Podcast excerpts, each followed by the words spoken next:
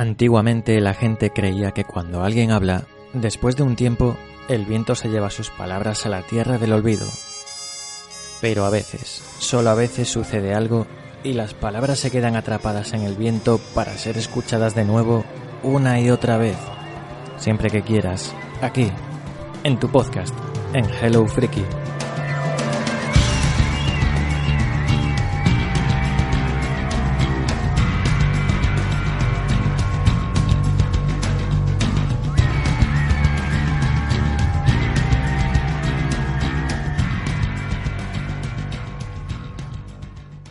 Hello Frikis, bienvenidos a Hello Friki Podcast, vuestro programa de series, de videojuegos, de cómics, de literatura, de cine también. Hoy nos toca el programa 26 de la novena temporada que trata de cine. Traemos unos cuantos estrenos, traemos el estreno, ahora lo explicaremos, aunque ya sabéis por dónde va el tema. Y traemos nuestras secciones habituales con una pequeña novedad lo traemos, hablo en plural porque por supuesto no voy a estar yo solo, solo, solo faltaría eso. No soy tan cruel ni tan sádico de manteneros escuchando mi, iba a decir asquerosa, venga, y asquerosa voz durante unas cuantas, unos cuantos minutos, unas pocas horas. Ya sabéis que yo soy Jaco, el director en funciones, absolutamente disfuncional de Freaky Podcast, y conmigo están y van a estar, eh, voy a empezar por Tony Rey. Hola Tony. Hola, Jaco, tu voz está súper guay, hombre. A mí incluso me pone un poco. Bueno, mm. hello, frikis. Hola a todos también aquí, el podcaster más desastrado como siempre desde el fin del mundo, desde esta esquina dejada de la mano de Dios, que, sí que es un poquito como el que el resto de la podcastfera, ¿no? Nos tenéis olvidados a los norteños, pero bueno, aquí resisto, encuentro inspiración, por cierto, en este momento épico que estamos viviendo, ¿no? Es el momento de la epopeya. Hemos tenido Vengadores Endgame en el cine, hemos tenido Juego de Tronos ahí con unos capítulos pues muy potentes y hasta en política, ¿no? Estamos ahí viviendo una, una epopeya todos luchando contra las amenazas, así que vengo muy épico y sobre todo tengo que deciros que muy feliz de estar de nuevo con vosotros sobreviviendo para luchar un día más. Felices estamos nosotros de escucharte desde el confín del mundo, pero vamos a dejar que ponga un poco de cordura aquí, a nosotros dos. Daniel Collado. Hola, Dani. Buenas chicos, hello frikis, ¿cómo estáis? Eh, estaba pensando ahora que decía Tony, que claro, obviamente está en el fin del mundo. Yo que me he venido hoy a mi búnker anti-zombies, que está ubicado pues en, en terreno mediterráneo, este programa es muy comunidad valenciana Galicia. O sea, hoy estamos alineando un poco eh, los astros, así que no puede salir mal. Este programa tiene que salir maravillosamente bien. Y, como dice Tony, que estamos viviendo un mes de... Vamos, eh, mira, si fusionamos Endgame y las elecciones, eh, tenemos ahí un personaje, es el interventor, que no puede faltar. Ese meme ahí. Total, ¿eh? Buenísimo. Absoluto. Es verdad, tenemos, eh, Dani se ha venido para acá, tenemos el triunvirato aquí en la comunidad valenciana y, bueno, poniendo la nota discordante, ahí está Tony, eh, haciéndose notar. El periférico, el tío raro, el niño Maite luego se unirá a nosotros porque ahora está cenando, es un bocadillo de nocilla que lo sepáis. Y nosotros vamos a empezar el... vamos a empezar... Como buena podcaster sufrida, ¿eh? Siempre hay que mantener el nivel de azúcar en sangre para llevar adelante el programa que vamos a hacer. El programa que sí que he dicho ah, que, sí que estaba, que por lo menos me presentaba y luego sí que me iba por mi sangre de nocilla. Entonces, entonces la dosis de azúcar la necesito yo. Hola Maite. ¿Qué tal chicos? Pues eh, bueno, un saludo a todos y sobre todo a los oyentes que, vaya comienzo del programa tenemos. Pues sí, confirmar lo que habéis dicho, un fin de semana épico para el mundo friqueril. Ojalá tuviéramos más fin de, este tipo, pero que bueno, que no todo en este mundo ha sido Juego de Tronos y Endgame, que hemos ido al cine a ver otras cosas, algunas mejores, otras peores, como pasa en todos los programas. Así que pues a lo mejor vamos a dar recomendaciones para que os ahorréis el dinerito y os vayáis a ver en game, que eso sí que no fallas, pero ya hablaremos eh, más en profundidad. Oye, Maite y chavales, eh, bueno, has metido la cuña muy bien del bocadillo de Nocilla, que sepáis que Nocilla no patrocina este podcast, pero si quiere, oye. De momento, no patrocina de momento. La puerta abierta. Pero con esta entrada triunfal yo creo que nos llaman mañana. Y que sea nocilla, no Nutella. Gracias. yo no había probado la Nutella hasta hace poco. Está buena, ¿eh? Yo, yo siempre he sido de nocilla, pero la Nutella está buena también. Sí, sí, lo estoy viendo. bien también, ¿eh? Nutella. Si quiere patrocinar, También la puerta abierta. Ahora abrimos el debate en Squig o Colacao. Venga, va. un especial, sí, sí, un especial meriendas en Hello Freaky. madre mía, madre mía. Vamos a, a empezar con el programa. Mm, hoy toca cine. No sé si lo he dicho. Vamos a empezar ya.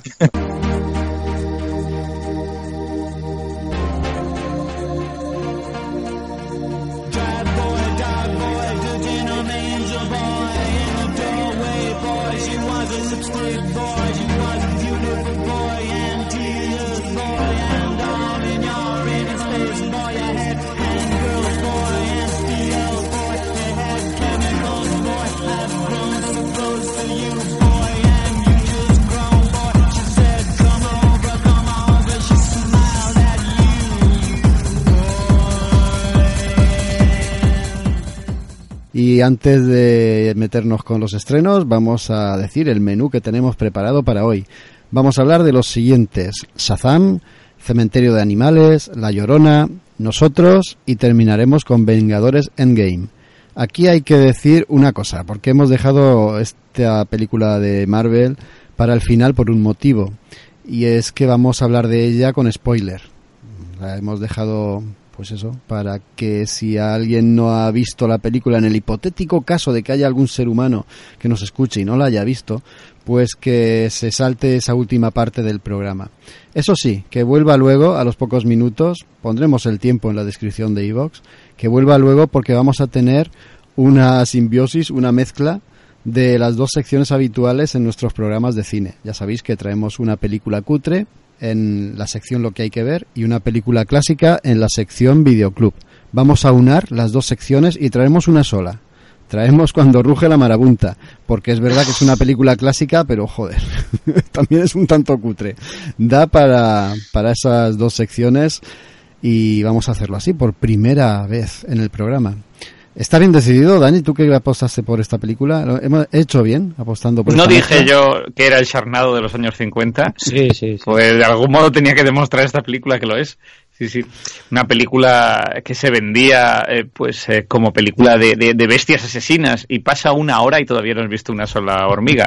Pero bueno, ahí está la marabunta, ahí está. No te adelante, no te adelante. Luego hablaremos tranquilamente de ella, nos reiremos y intentaremos escarbar entre las hormigas y los, en los hormigueros que había por allí por Sudamérica a ver si encontramos algo bueno también. Pero vamos a empezar ya por la primera de todas que hemos prometido, que es Shazam. Billy Batson, te nombro defensor. Di mi nombre para que mis poderes fluyan a través de ti. Shazam. ¿En serio? ¡Dilo! Vale. Di mi nombre. ¡Shazam!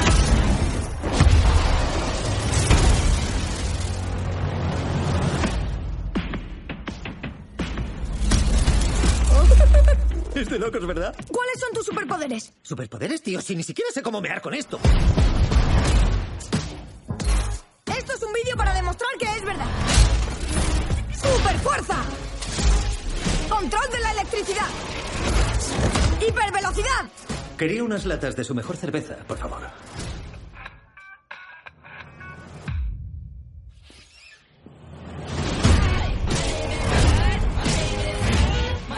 Se llama Capitán Dedos Chispeantes. Eso nada, no me, no me llamo así. El elegido.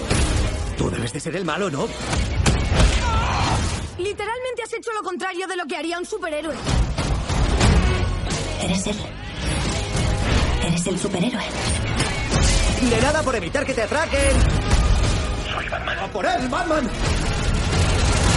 ¿Cuántos años tienes? Básicamente 15.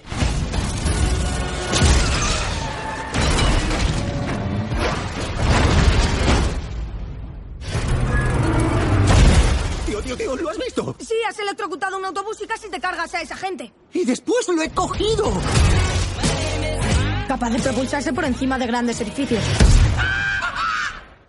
Lo, lo siento, lo siento, lo siento.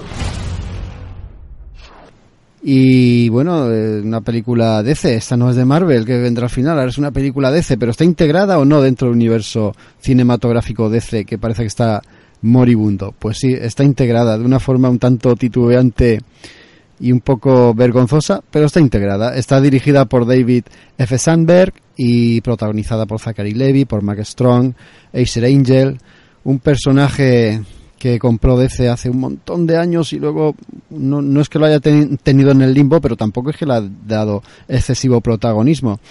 Yo recuerdo sobre todo sus historias en la Liga de la Justicia de JM de Macéis, ¿eh? seguro que Dani también se acuerda, unos cómics divertidísimos y mm, por eso me enganché un poquito al personaje y conocí un poquito más de él. La verdad es que he visto la película, me ha, me ha, gustado, me ha gustado bastante. No ha llegado a encantarme ni a dejarme flipando, pero sí que me ha gustado y me ha hecho pasar el tiempo que dura, no recuerdo ahora la duración exacta que tiene, pero me lo ha hecho pasar volando. Ha sido una película ligera, divertida y recomendable. No sé a vosotros qué os parece. Mira, de lo primero que me alegro es de, lo más evidente de esta película y es que desde que Nolan tuvo su particular visión de Batman, pues parecía que el universo fílmico de Cero pues eh, no podía ser otra cosa que oscuro. Si es que hasta hasta eh, el rojo de la S de, Superman en Man of Steel pues estaba ahí como desaturado, ¿no? Era, era un desastre y Wonder Woman, ¡bueh! y Escuadrón Suicida, ¡buah! y Aquaman que oscuro estaba. Y claro, llegaste Shazam y, y jolín, pues mola. Oye, eh, el rojo de su traje, el rojo chillón del Capitán Marvel original, sí o sí.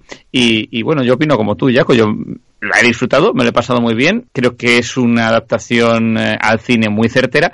No es una película que arriesgue, esto es así, o sea, no se sale un poco de los cuatro parámetros básicos del PowerPoint de cómo adaptar un cómic a la gran pantalla, pero creo que por fin han sabido coger la esencia que lleva presente, la esencia de este personaje, pues desde los 40 del 39 tardío y han traído lo mejor de su última versión post eh, Nuevos 52, que, que yo la he ido siguiendo y a mí me estaba gustando mucho, ¿no? Lo, lo, ultimillo que se había hecho con Shazam. Mm, yo coincido con vosotros, la película es muy entretenida, a mí me ha gustado mucho, pero claro, mi opinión es la de un intruso, la de un tío que no ha leído los cómics. Entonces, claro, desde este punto de vista, pues yo tengo que decir que, que me lo he pasado muy bien, es muy eficaz explicando lo que te tiene que explicar, cuenta muy guay la historia, esa presentación del personaje.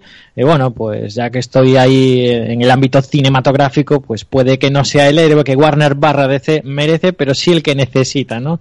Y es que, claro, junto con Aquaman, pues ya son dos éxitos de taquilla y esto mola, ¿vale? Esto parece insuflar nuevas esperanzas, pues en un futuro que parecía bastante sombrío, así que yo me alegro mucho. Y lo que os comentaba, ¿no? Que, que en lo personal me gustó mucho, veo que es un producto desenfadado y orientado claro, a un público muy generalista le puede encantar a un niño pequeño y bueno, pues un adulto transita bien por la película y luego que las escenas de acción honestamente, me parecieron muy bien rodadas. No es que tenga una acción desenfrenada y muy, muy presente, pero oye, que lo poquito que te da, creo que, es muy sabrosón. Y luego que eso, que la narrativa también me gusta, tiene un ritmillo muy, muy llevadero. Yo no tenía ni idea de quién era este tío, ¿vale? Y me ha gustado mucho, eh, pues cómo, cómo lo han llevado a la pantalla. Me queda clarinete de, de qué se trata, ¿no? El personaje Shazam y el chaval que hay detrás, porque claro, tiene unos detallazos de pensamiento adolescente geniales. Creo que muchos de nosotros no nos hubiéramos comportado como el protagonista al estar en la misma situación. Y después, por otro lado, creo que el guion hila muy bien el tema este que tanto me flipa a mí de la actualidad tecnológica, ¿no? Del tema de subir vídeos a internet. Todo esto que acabaría pasando, ¿no? En un mundo tan, tan conectado y que todos llevamos una cámara en el bolsillo, la cámara del móvil. Así que le doy mi visto bueno y claro, se la recomendaría a todo el mundo pero claro, con, con, la humilde pretensión de ir al cine solo a pasarlo bien y sin demasiadas exigencias, porque ya os digo que la película es ligerita. Yo estoy muy de acuerdo con lo que habéis dicho también los dos. En concreto quería puntualizar lo, lo que ha comentado Dani. Es verdad que le ha costado a Warner, pero ya le ha perdido un poco el miedo a hacer películas de superhéroes. Ya no tienen que ser oscuras. A, nosotros, los que conocemos el personaje de, de siempre, nos chirrió mucho el Superman eh, oscuro, lo has comentado tú muy bien. Si hubieran hecho Shazam hace unos cuantos años, hubiera salido un Shazam también oscuro, Pero no, es que este... desaturado, rojo inglés. Y, siempre ceñudo Shazam diciendo, ah, por Dios, ¿qué me ha pasado? Me he cambiado de cuerpo, ¿no? Que va, es que los personajes no, no son todos Batman, de Nolan, no, no, los personajes, mm, cada uno es, de, es distinto, tiene su propia idiosincrasia. Y este Shazam eh, está muy bien capturada la suya en esta película, las bromas, el, las eh, contrariedades que hay de un cuerpo de adulto con la mente de un niño, eso también está muy bien trabajado. Incluso yo hubiera echado más en falta que fuera todavía más niño, tipo Big, ¿no? ¿Os acordáis de aquella película? Incluso me hubiera gustado más. Pero bueno, eso ya es una cosa personal y particular. Perdona, Tony. Que hay un guiño además muy chulo cuando pisan el piano. Sí, totalmente. Hay muchos yo, lo que echo de menos en, ese sentido es em, que a lo mejor eh, los dos actores, Zachary Levi y Angel Asher, hubiesen tenido algún tipo de, de, guiño común, ¿no? Que pudiésemos de verdad sentir, o por lo menos a mí me pareció, yo no terminaba de sentir que Shazam y Billy eran la misma persona del todo, ¿no? Pero, pero lo que decís, al final, el concepto, el mero concepto de Shazam mola mucho y, todos hemos soñado de niños con poder convertirnos en un superhéroe adulto superpoderoso, ¿no? Además tiene una sorpresa final que mola un montón cuando sucede, ¿no? da ese subidón. Tiene un enemigo a la altura, eh, Mark Strong, como siempre haciendo de villano, en este caso el doctor Sivana. ¿Alguien echó en falta a Black Adam? Eh, bueno, algo, algo de Black Adam hay por ahí, ¿no? En modo mini cameo borroso, ¿no? Eh, pero no, la verdad es que no. Yo, a ver, diría que, que Sivana es lo peor de la peli, Jaco. No sé si tú estás de acuerdo. Y a mí me da pena porque, como, como tú dices, yo adoro a Mark Strong y creo que sobre todo la adoro desde Kingsman. Y luego me da pena también porque Sivana no es ese opuesto del héroe típico de las películas de origen que ya sabéis que tanto odio. A ver, lo es porque de algún modo su poder parte del mismo lugar que el de Shazam, pero es lo suficientemente distinto como para molar. Eh, incluso la cinta empieza centrada en el origen del villano, y, yo me pregunto, ¿por qué no funciona? Pues porque al final creo que es un villano un poco errático en este caso, ¿no? A veces es implacable y a veces es un patán no consistente, ni aun con los siete pecados capitales de, su lado, y, jolín, pues es lo que peor funciona de la película, ¿no? Que por otro lado, me da igual, porque la película se centra un poco en, los chavales, en ese sentimiento de, pertenencia al mundo y de familia y de sentirte adulto y, saber qué es lo que significa ser eh, tú mismo y ser adulto y no depender de tus padres. Y eso es lo que importa. Y el villano, pues bueno, es un, eh, un MacGuffin, en cierto sentido. A mí sí que me gustó, a mí me pareció amenazante, estaba dentro de lo que es la película, ¿no? es muy ligera y pone también mucho su mirada en los pequeños, en la gente más jovencilla que va a ver este superhéroe que viste de manera tan hortera, que también hay guiños eh, constantemente en la película, ¿no? La gente que lo ve por la calle eh, le, llama la atención y le grita, ¿no? Hortera, vístete mejor, o, quítate el pijama, le dicen cosas de esas. Y la verdad es que eh, en ese aspecto Warner DC también ha perdido la vergüenza, ya lo vimos con, en el buen sentido, ya lo vimos con Aquaman, al final de la película, cómo salía ahí el, ¿cómo se llama? El actor que ya se me ha ido. Eh, Jason, ah, no, ¿No es Caldrogo? Te me he equivocado. pues salía Momoa ahí con el traje eh, eh, hortera, eh, pero clásico de, de, Aquaman, y no pasa absolutamente nada. Y aquí el, el protagonista Shazam no se lo quita nunca el traje y no pasa tampoco absolutamente nada. Es, es lo que hemos ido a ver. Eh, es, hemos entrado eh, en el juego porque vamos a ver una película de superhéroes y sabemos qué superhéroe es. Entonces, que no nos lo disfracen, que no, que no lo camuflen, no hay ninguna vergüenza. Hay que, hay que verlo tal cual. Y a mí me parece que retrataron muy bien la esencia del personaje y también recordándolo y retomándolo lo que ha dicho Dani, de, una de las últimas versiones, que por cierto FC se ha apresurado en republicar con un tomo tapadura y en la portada la carátula de la película. Bueno, está bien, ¿no? Hay que aprovechar también el éxito de la película para que los más jóvenes se acerquen también al mundo del cómic, no lo veo mal. yo sigo recomendando la edición esta más infantil eh, ah, de, ¿Cómo se llama la editorial? Eh, ¿Cocoro la llaman? O... No, no, SFC en, en su línea Codomo. Su sí, Codomo, sí, sí. Codomo, Codomo. Eso es, es, es, genial. la verdad es que eh, en el pasado Salón del Cómic de Barcelona, pues claro, había una explosión de Shazam por todos lados. Y también me alegra un montón que gente que no conociera el personaje, como le ha pasado a Tony, pues haya sentido a gusto con la película. Lo he visto ahora dos horas, doce minutos y se te pasan volando entre bromas, entre acción entre ese rollo familiar y un tanto ñoño que hay, pero se te pasa volando. Está muy bien insertado, muy bien ensamblado, pero bueno, eh, no deja de ser una película mm, de manual de superhéroe. Aunque si está bien hecha, oye, es, lo que vamos a ver. Lo decía antes con el traje, tú, tú pagas la entrada, sabes lo que vas a ver y lo único que quieres es disfrutar. Y esto te lo da la película. Sí, me parece muy correcta. Eh, me da pena eh, ahora que decías eso de que Tony lo ha descubierto un poco en la gran pantalla, que, o sea, me da pena un poco siempre la trayectoria de, de Shazam o del Capitán Marvel, ¿no? Que no deja de ser el Capitán Marvel original, que surgió en su día en Wiz Comics para eh, ser la competencia de, de, Superman. Fue película o fue como un serial, el primero, pero de dos, tres capítulos. Luego tuvo otra serie en los 80, tuvo una serie de Filmation animada, eh, no sé, y sin embargo que esté tan olvidado, ¿no? Tan profundamente enterrado en la cultura popular. Y yo creo que esta película va a servir un poco para resucitarlo.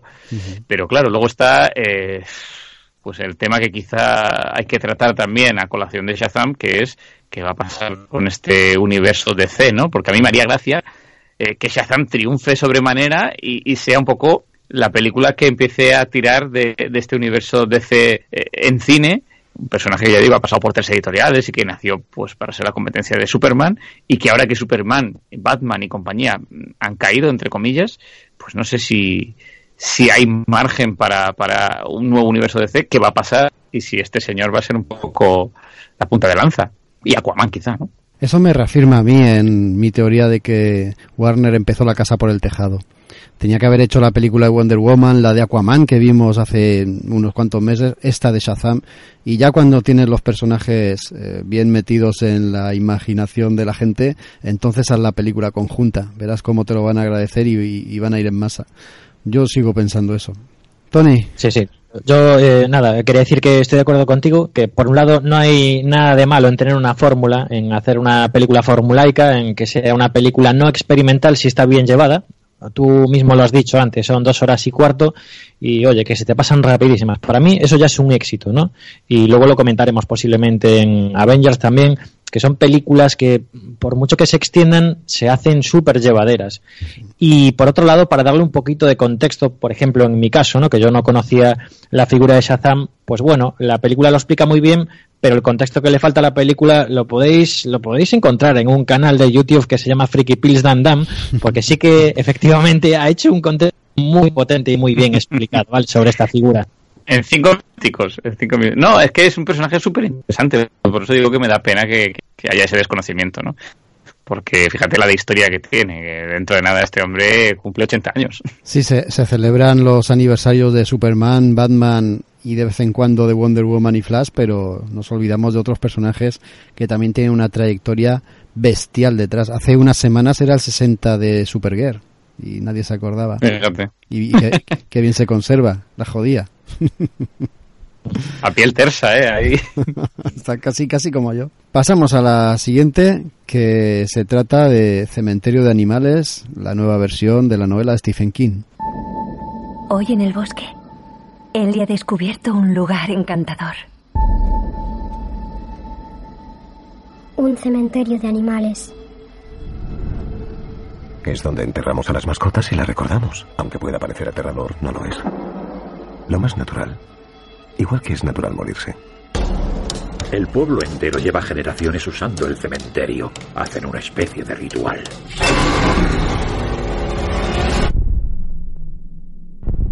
No es un cuento de viejas.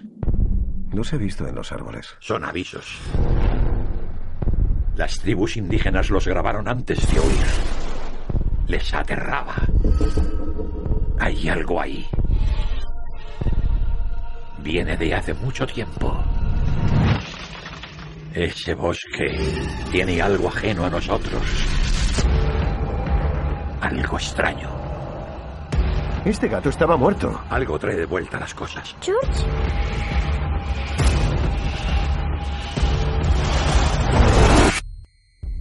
Sé lo que pretendes hacer. Pero nunca vuelven igual.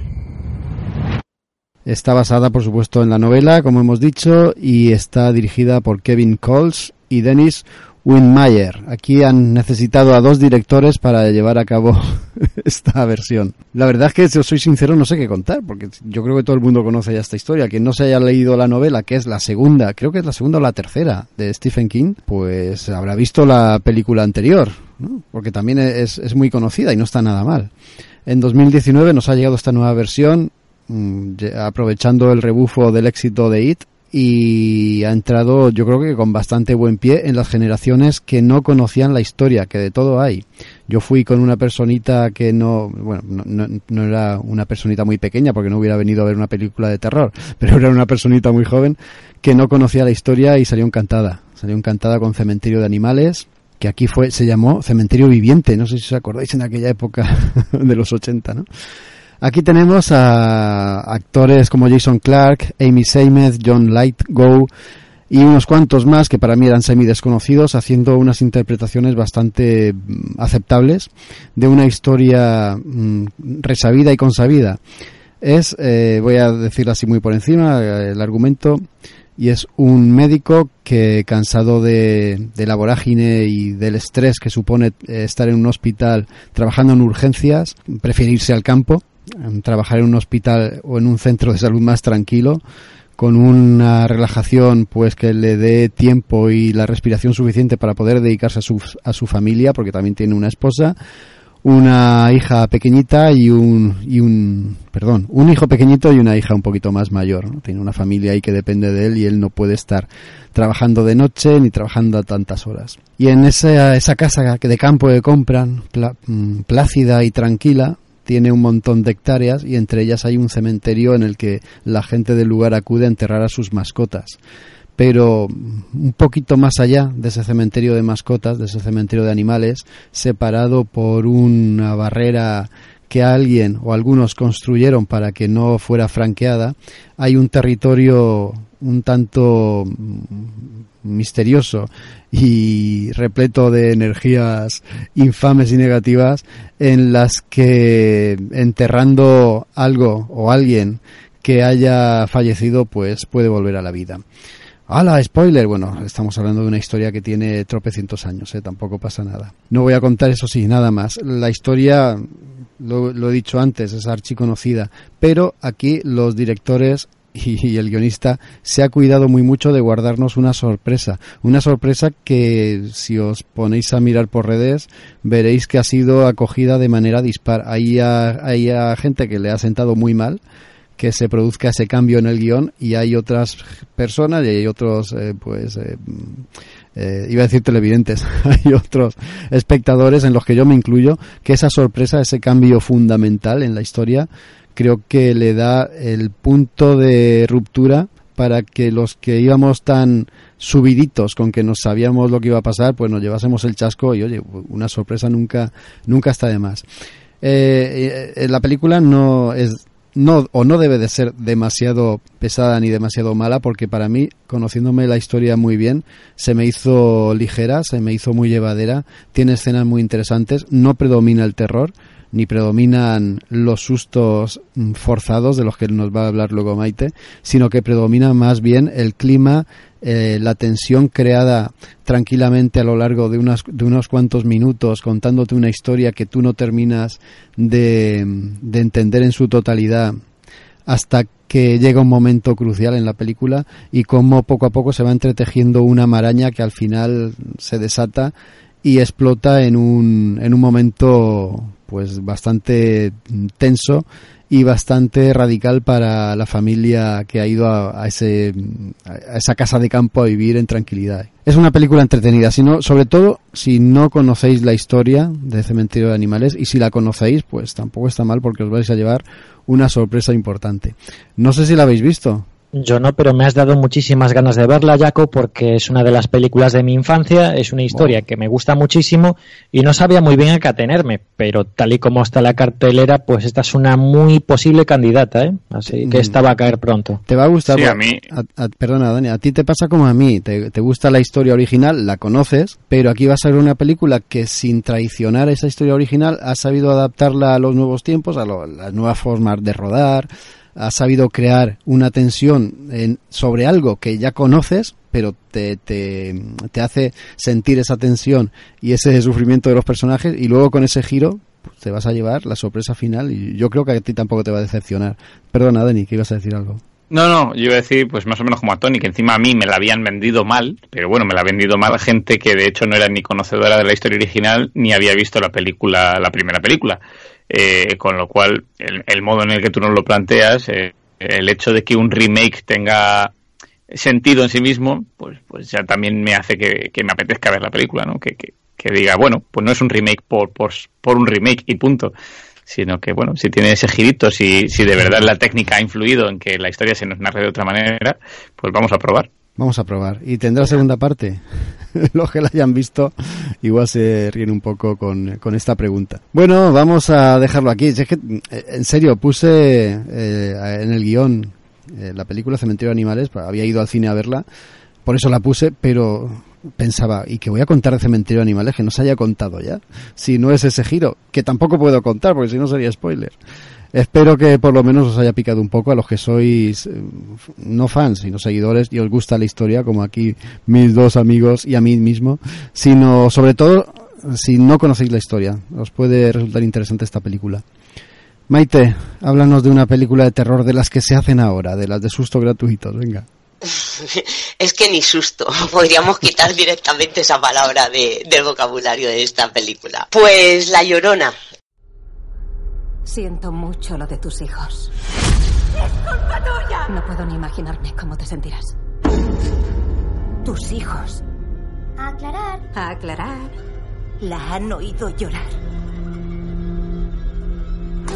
¿Han sentido la punzada de sus lágrimas? Lo harán. E irá por ellos. ¿Quién? La llorona. Padre, ¿puede ayudarnos? La iglesia trabaja con personas especializadas en este tipo de situaciones. Es la llorona. ¿Va a venir? Ya está aquí. ¿Qué hacemos?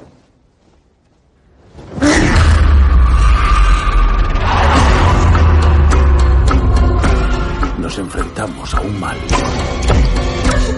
que no conoce límites.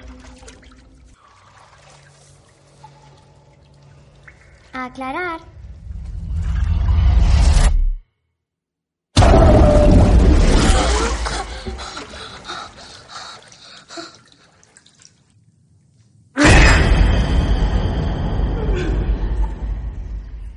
Eh, una película dirigida por Michael Chávez, y en el reparto tenemos a Linda Cardellini, Raymond Cruz, Patricia Velázquez y Marisol Ramírez. Pues La Llorona, yo que yo no sabía esta historia, que es una leyenda muy antigua que viene de México, que es, es una mujer que viene por las noches a llevarse los niños. Igual que aquí en España tenemos al hombre del saco, pues en México allí tienen a La Llorona. Y la película trata sobre Ana, que es una mujer viuda que tiene dos hijos y trabaja como asistente social. Y en uno de sus casos eh, recibe un aviso donde cree que hay un posible maltrato infantil y acerca, se acerca a la casa de, de una mujer, que es de donde la gente ha denunciado que puede haber maltrato porque escuchan eh, ruidos y gritos y tal, pues entonces se acerca allí y cuando llega, pues la casa está toda oscura, eh, llena de velas, está sucia, todo tirado por en medio. Y le llama la atención que la mujer tiene a los niños encerrados en una habitación, además la puerta la tiene así pintada como con símbolos y dibujos y la habitación cerrada con un candado.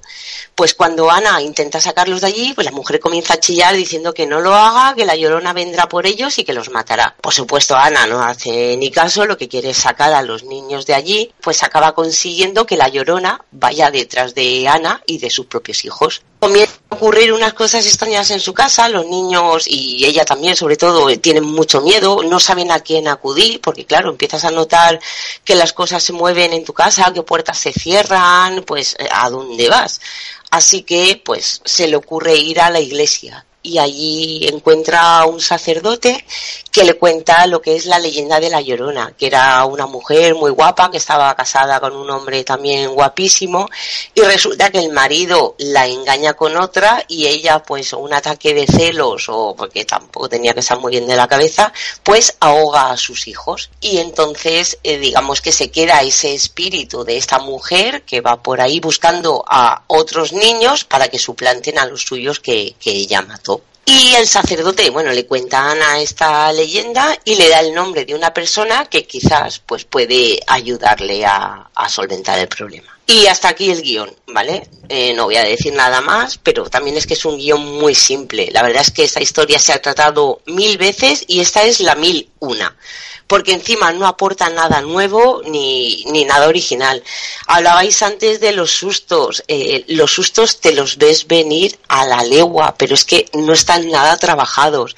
Eh, a una película le tienes que dedicar el tiempo suficiente y el mimo y el cariño para crear una atmósfera, el ambiente correcto o propicio para que esos sustos sean efectivos.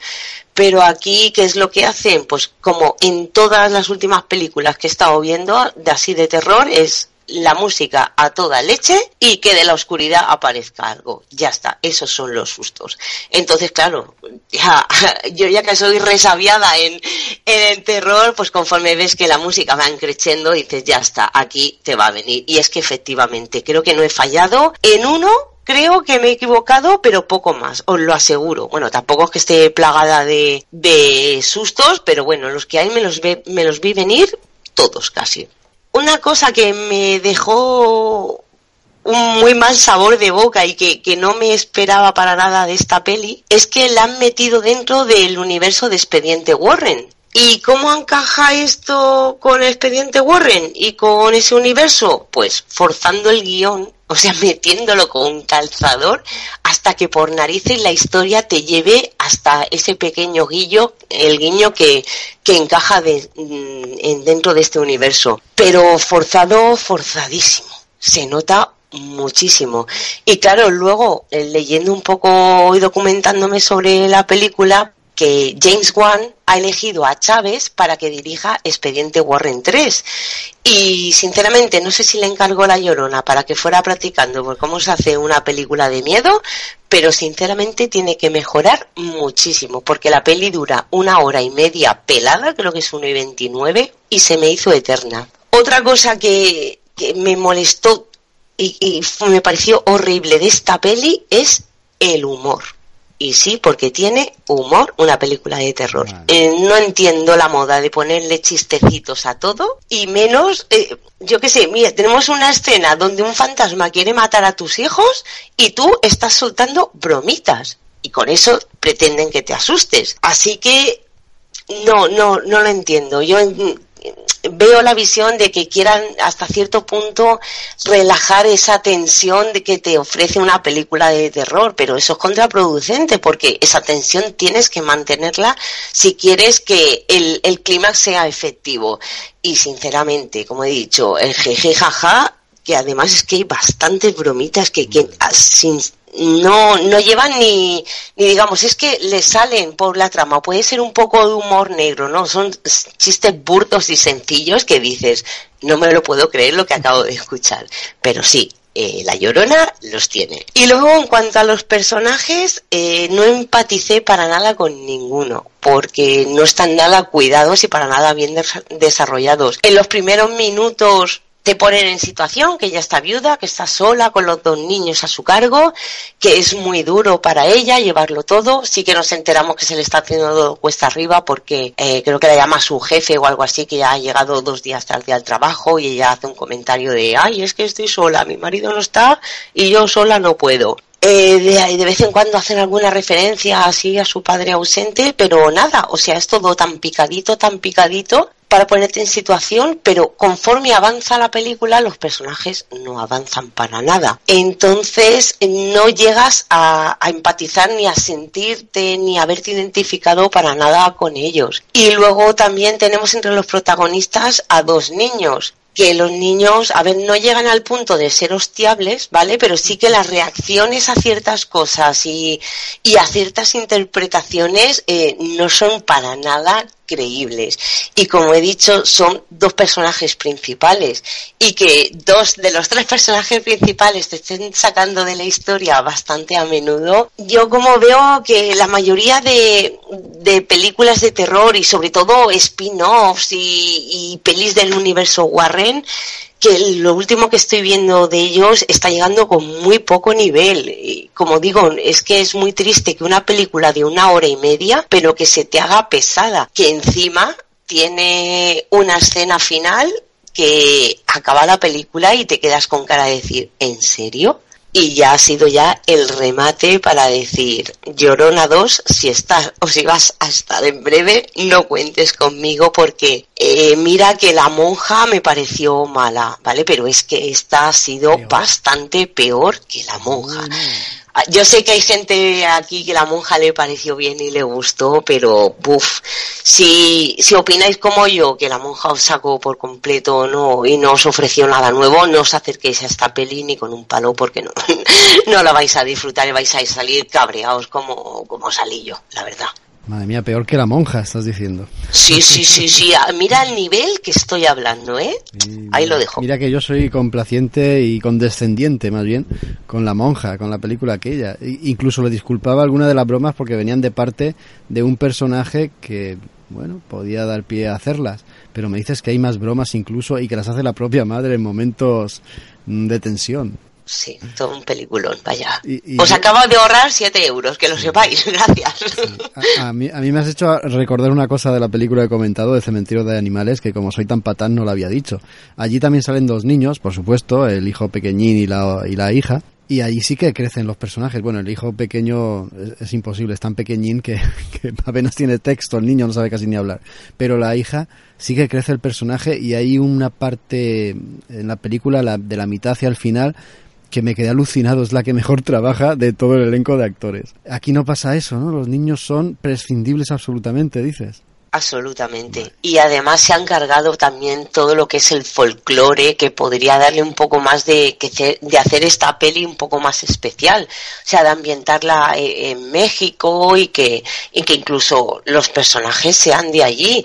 Pero si cambiáis la llorona por la llorona de Nueva York, traga perfectamente. No me, no han añadido, si ya la historia de por sí no es no original ni aporta nada, el poco folclore típico que podríamos que podrían enseñarlos porque yo como ejemplo ya he dicho mira que ya había una película más antigua que se llamaba eh, igual que esta La Llorona y que hasta cierto punto sí que respetaba un poco más la historia pero aquí se la han pasado por el arco del triunfo y como digo han hecho una peli más y del montón Bueno, pues gracias Maite, porque tan importantes son las recomendaciones como las no recomendaciones. Y bueno, pues más siendo un, género nicho, ¿no? Como este, pues no solo es por los euros que nos podamos ahorrar, sino por estas dos horas de vida que las podemos rellenar con otra película y habiendo pelis competentes, pues mira, que se agradece.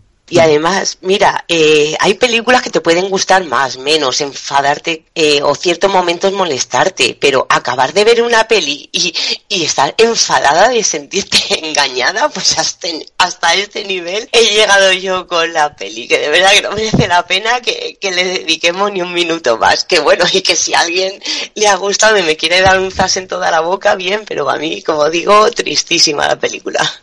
A mí me da rabia que eh, ahora que le estaba cogiendo mucho el gustillo al expediente Warren, a este universo, sea tan montaña rusa y que te encuentres con pelis tan buenas y de repente con pelis tan malas. Eh, o que, como dices tú, Maite, la metan con calzador ahí. Joder, si, si vas a crear una especie de universo, créalo al menos con sentido, aunque cada película luego independientemente tenga su, su historia y su narrativa, haz que encajen sin tener que forzar la maquinaria, ¿no? Eso me da mucha rabia. Bueno, si alguno se atreve a verla, por favor, haga comentarios, porque te- es que tengo curiosidad, porque a lo mejor soy yo, que ya estoy un poco resabiada de, del cine de terror, porque tengo ganas de encontrarme con una peli, de, de salir del cine con la sensación diciendo, jolines, lo he pasado mal, que he estado en tensión, he estado, ya no el susto, susto, porque muchas veces lo que buscamos más hasta cierto punto es un poco el terror psicológico, que, que nos llane, que nos llene un poco más, pero de eso, de salir del cine con la sensación de, ay, qué mal lo he pasado, pero qué bien, claro, porque para eso vas a ver terror. Hace muchos años que no, que no lo he sentido y es una pena. Mira, el que lo estaba haciendo muy bien es Jordan Peele y, y a ver qué nos cuenta ahora Tony con, con nosotros, porque es de lo poquito así innovador y también porque se sale un poco de los límites del terror, ¿no? Y, y te mete otro tipo de, incluso humor negro, nunca mejor dicho, eh, en sus historias. Sí, es una cierta ironía, ¿no? Y un, y un toque racial quizá, eh, pero hace poco que nadie rompe con la fórmula. Sí, y mira que se nos vienen nuevas películas del expediente Warren. ¿eh? De aquí a unos pocos meses tenemos Anabel y tenemos la 3 de los Warren. Pero yo creo que Maite ha dado ahí una clave eh, muy importante el cargarse el folclore autóctono. Si, si, esto lo dejan, es una leyenda mexicana, pues que lo dejen ahí, que utilicen actores del lugar, eh, mexicanos, y, eh, que, que, se dediquen a no salirse de, esos límites. Me estoy acordando de Coco, de, esa película. O sea, mm. creo que es el claro ejemplo. porque tienes que extrapolarlo? También tenemos muchos ejemplos de películas japonesas que funcionan perfectamente, de terror japonés, funcionan de manera magistral eh, cuando están realizadas allí, pero cuando las quieren hacer en versión americana, la película cae. Tenemos muchísimos ejemplos. Yo creo que este es otro, cambiando lo japonés por lo mexicano. Sí, por supuesto, y también había pensado en Coco porque es la última así reciente que había visto y se me vino a la cabeza directamente a esa película, pero claro, por lo menos hubiera sido el toque para hacerla ligeramente diferente a, como digo, que se convierta en una, una película más. Y es una lástima haber desaprovechado esa oportunidad. Es lo que le pasa a un país que no tiene tradición, ¿no? que, que se la roba a otros que sí la tienen y, la, y la cagan. Y las tergiversas, sí, sí, sí, lo dices tú. o lo que hacen siempre que hacer un live action de un anime, o incluso con Sonic. No digo más, pero estos días ha salido tráiler de la película y estoy muy dolorido.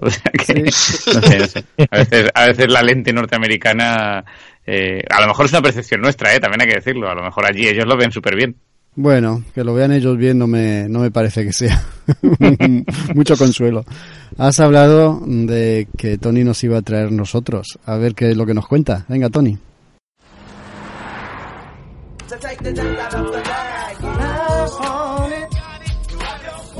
Este tema es todo un clásico.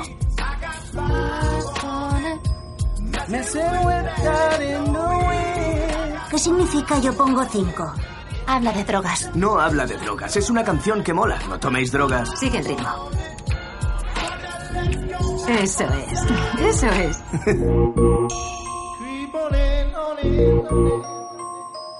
¿Cómo han crecido? ¿Sabes que Gabe tiene una lancha? ¡Papi es el rey!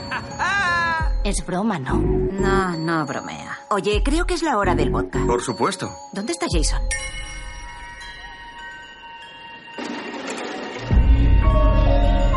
¿Jason? ¡Jason! ¿Dónde estabas? Creía que te habías perdido. No te separes de mí y estarás a salvo.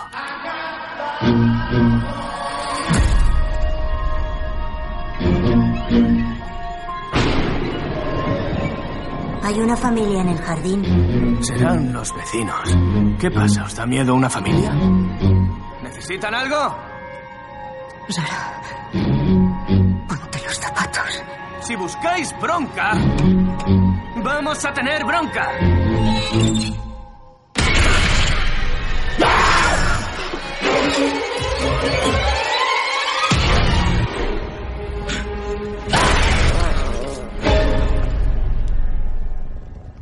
¿Qué sois? Nosotros. Son exactamente como nosotros. Piensan como nosotros. Saben dónde estamos. Tenemos que movernos constantemente. No pararán hasta matarnos. O hasta que los matemos.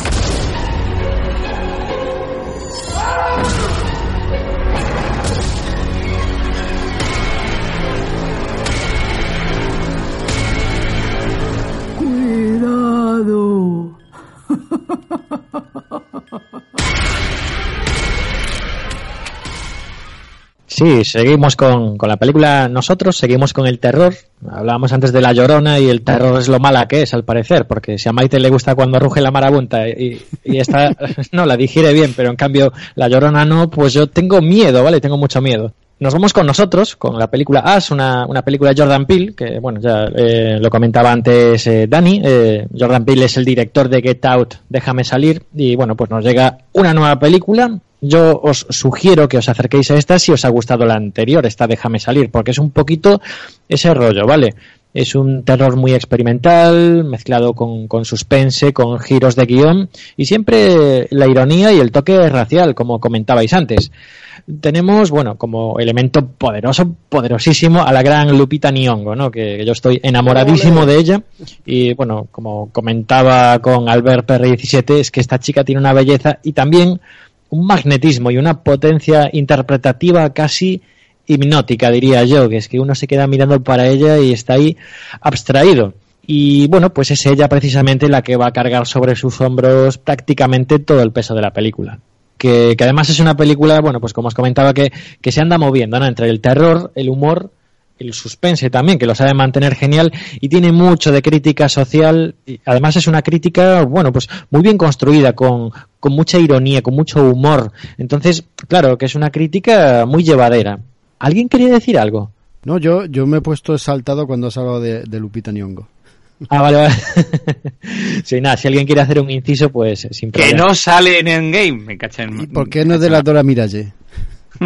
Sí, pero bueno, tenemos a Leticia Wright, aunque sea así un poquito, un poquito de lado, sí que sale, sale Leticia Wright, que a mí yo reivindico mucho esa, esa chica, ¿no? Que creo que interpreta muy bien, es la chica de Black Museum en Black Mirror, el 4x06. Bueno, volviendo a Jordan Peele y a nosotros, que, si no me disperso, pues nada, que diría que, que la película se mueve genial, ¿no? Entre el terror, pero también la psicología, porque juega mucho con los temores del pasado, con recuerdos difusos y también con la paranoia y ese tropo que a mí tanto me gusta, que es cuando, cuando estamos en, en una situación pues extrema o depresión, cómo diferenciar la realidad de la proyección de nuestros temores, ¿no? Cuando entramos en pánico, a veces es muy difícil saber gestionar estas situaciones.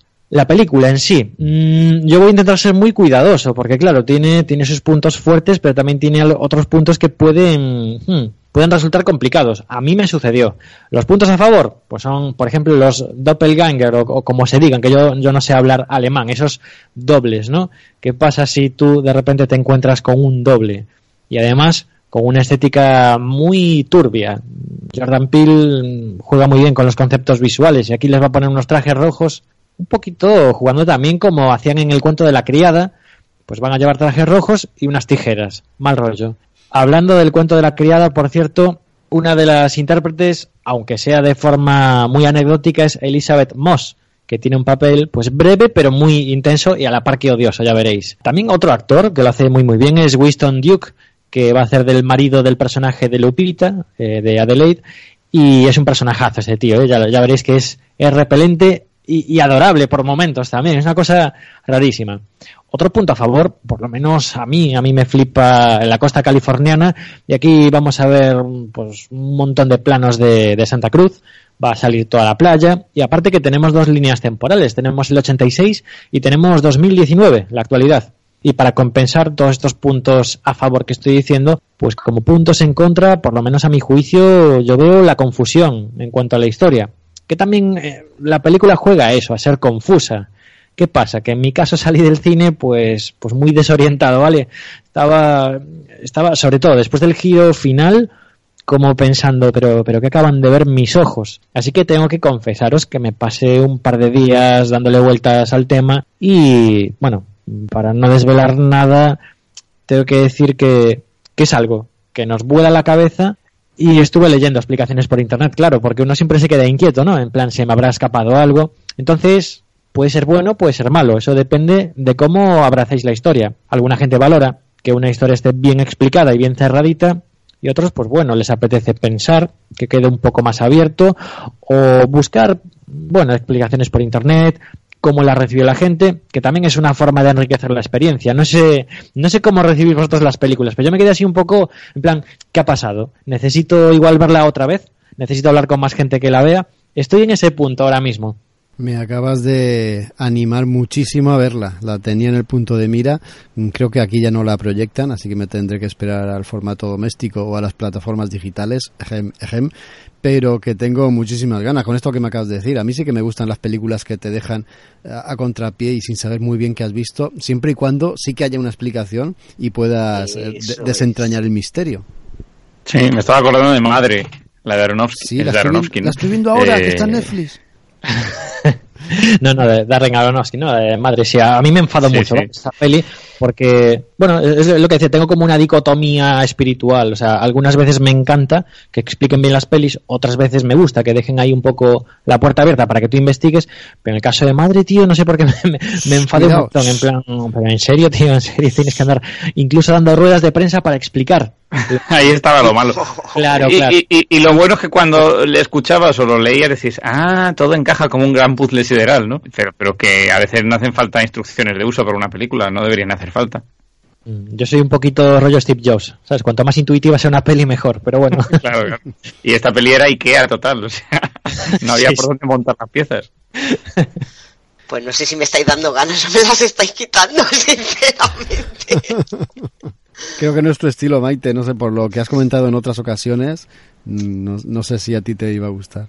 No, a ver, a mí me encanta tener que rebuscar y, el, y qué se me ha pasado y porque no lo he entendido y no sé qué, pero me lo tienes que explicar. Si es tan, tan abierto que puede ser cualquier cosa, eso mm, me- siempre he pensado que corresponde a unos guionistas muy vagos que no querían ponerle, pensar en el final del embrollo que se habían metido.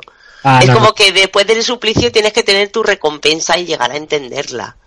Sí, sí, no, la, la película yo considero que está bien construida y, con una explicación, bueno, vamos a decir que deliberadamente confusa, pero comprensible. ¿Qué pasa? Que yo soy cortito y a mí me cuesta, joder, pero hubo gente que, oye, que la pilló muy bien y que te- luego te, te lo explican, ¿no? O sea, tú lees explicaciones en internet y todo tiene sentido, todo, todo casa, te da la sensación de que no son teorías, sino que realmente el guion tiene esa intención. Porque eh, yo esto es una cosa que, que tengo hablado bastante con, con algunos amigos y es que, joder, una obra tiene que tener una intención narrativa, tiene que querer contarte algo. No vale, como no lo sé cerrar, lo dejo abierto y ya que sean los demás los que se montan su película en la cabeza. No, yo creo que eh, Jordan Peele tiene un mensaje claro que lanzarnos y bueno, pues tiene un final que no, no quiero desvelar nada, pero que es muy contundente. ¿Qué pasa? Que, que no es tan fácil de asimilar como otras historias, pero que sí, que está, está muy, muy bien construido todo, muy bien cimentado. Vale, entonces sí. Está certificado por Tony Rey. Vale. Sí, aunque ya os digo, eh, intento ser prudente porque tengo mucho miedo de recomendarla así de una forma amplia y oye, que, que igual no es una película tan inclusiva como nos gustaría, ¿vale? Que no es para todo el mundo. Bueno, yo soy súper pro Jordan Peele. Mm. Este señor. Eh, aparte de que dije que quizá no merecía el Oscar en su día, pero, pero sí me gusta mucho el cine que hace y, y- y también estoy expectante con esa Twilight Zone que nos va a traer.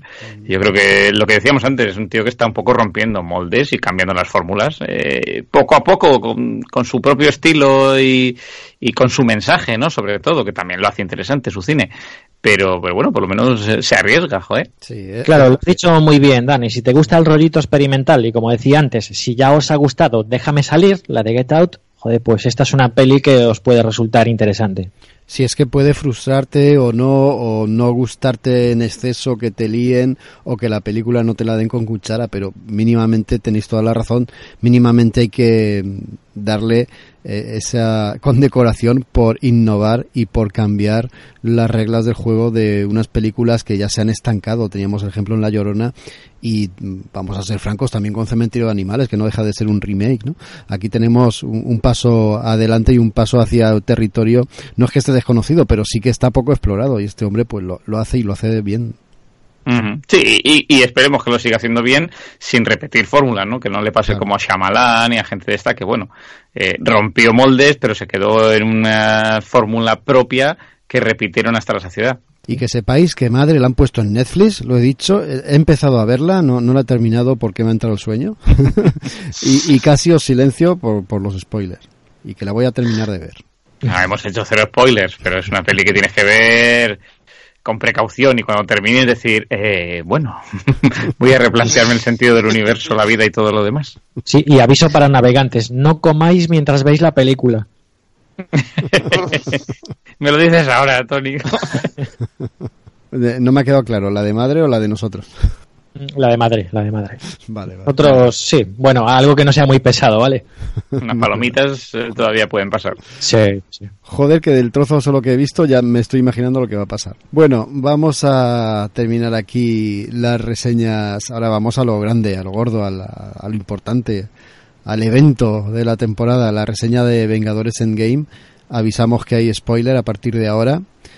Vamos a hablar sin cortarnos y vamos a contarlo todo lo que nos dé la gana. Así que si no lo habéis visto, pasad hacia adelante, hacia esa sección de lo que hay que ver y de videoclub, pero saltaros esta. Y si habéis visto Vengadores, pues a ver si coincidís con nosotros en nuestras opiniones. Parece que fue hace mil años, cuando salí de aquella cueva. Me convertí en Iron Man. Y supe que te amaba. Ya sé que dije que basta de sorpresas, pero realmente esperaba poder darte la última. El mundo ha cambiado tanto.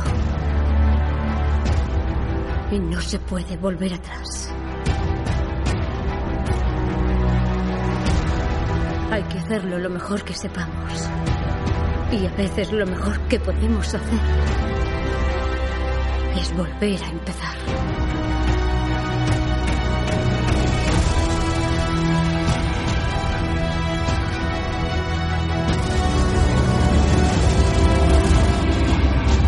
Yo vi morir a toda esta gente. Yo sigo diciéndole a todos que hay que olvidar. Algunos lo hacen, pero nosotros no. Aunque haya solo una mínima posibilidad, se lo debemos a los que no están en esta sala el intentarlo. Y lo haremos. Cueste lo que cueste. Cueste lo que cueste. Cueste lo que cueste.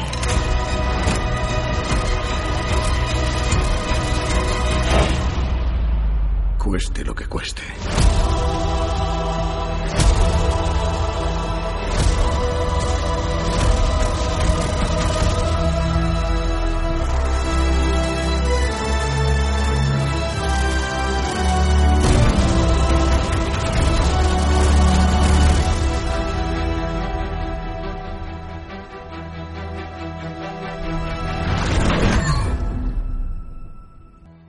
Esta me gusta. Venga, ¿quién es el valiente que empieza a hablar de Vengadores Endgame? no sé si empezar yo, es que estoy muy emocionado, ¿vale? Pues venga, Tony, eh, venga, eh, que, que esa emoción sea tu, tu, tu fuel. Ahí, dale. yo, yo, es que nunca pensé, ¿vale? Que vería algo así en el cine. O sea, Brutal. a mí, que me, claro, que me gusta hacer como analogías marineras, o sea, estamos surfeando la cresta de la ola.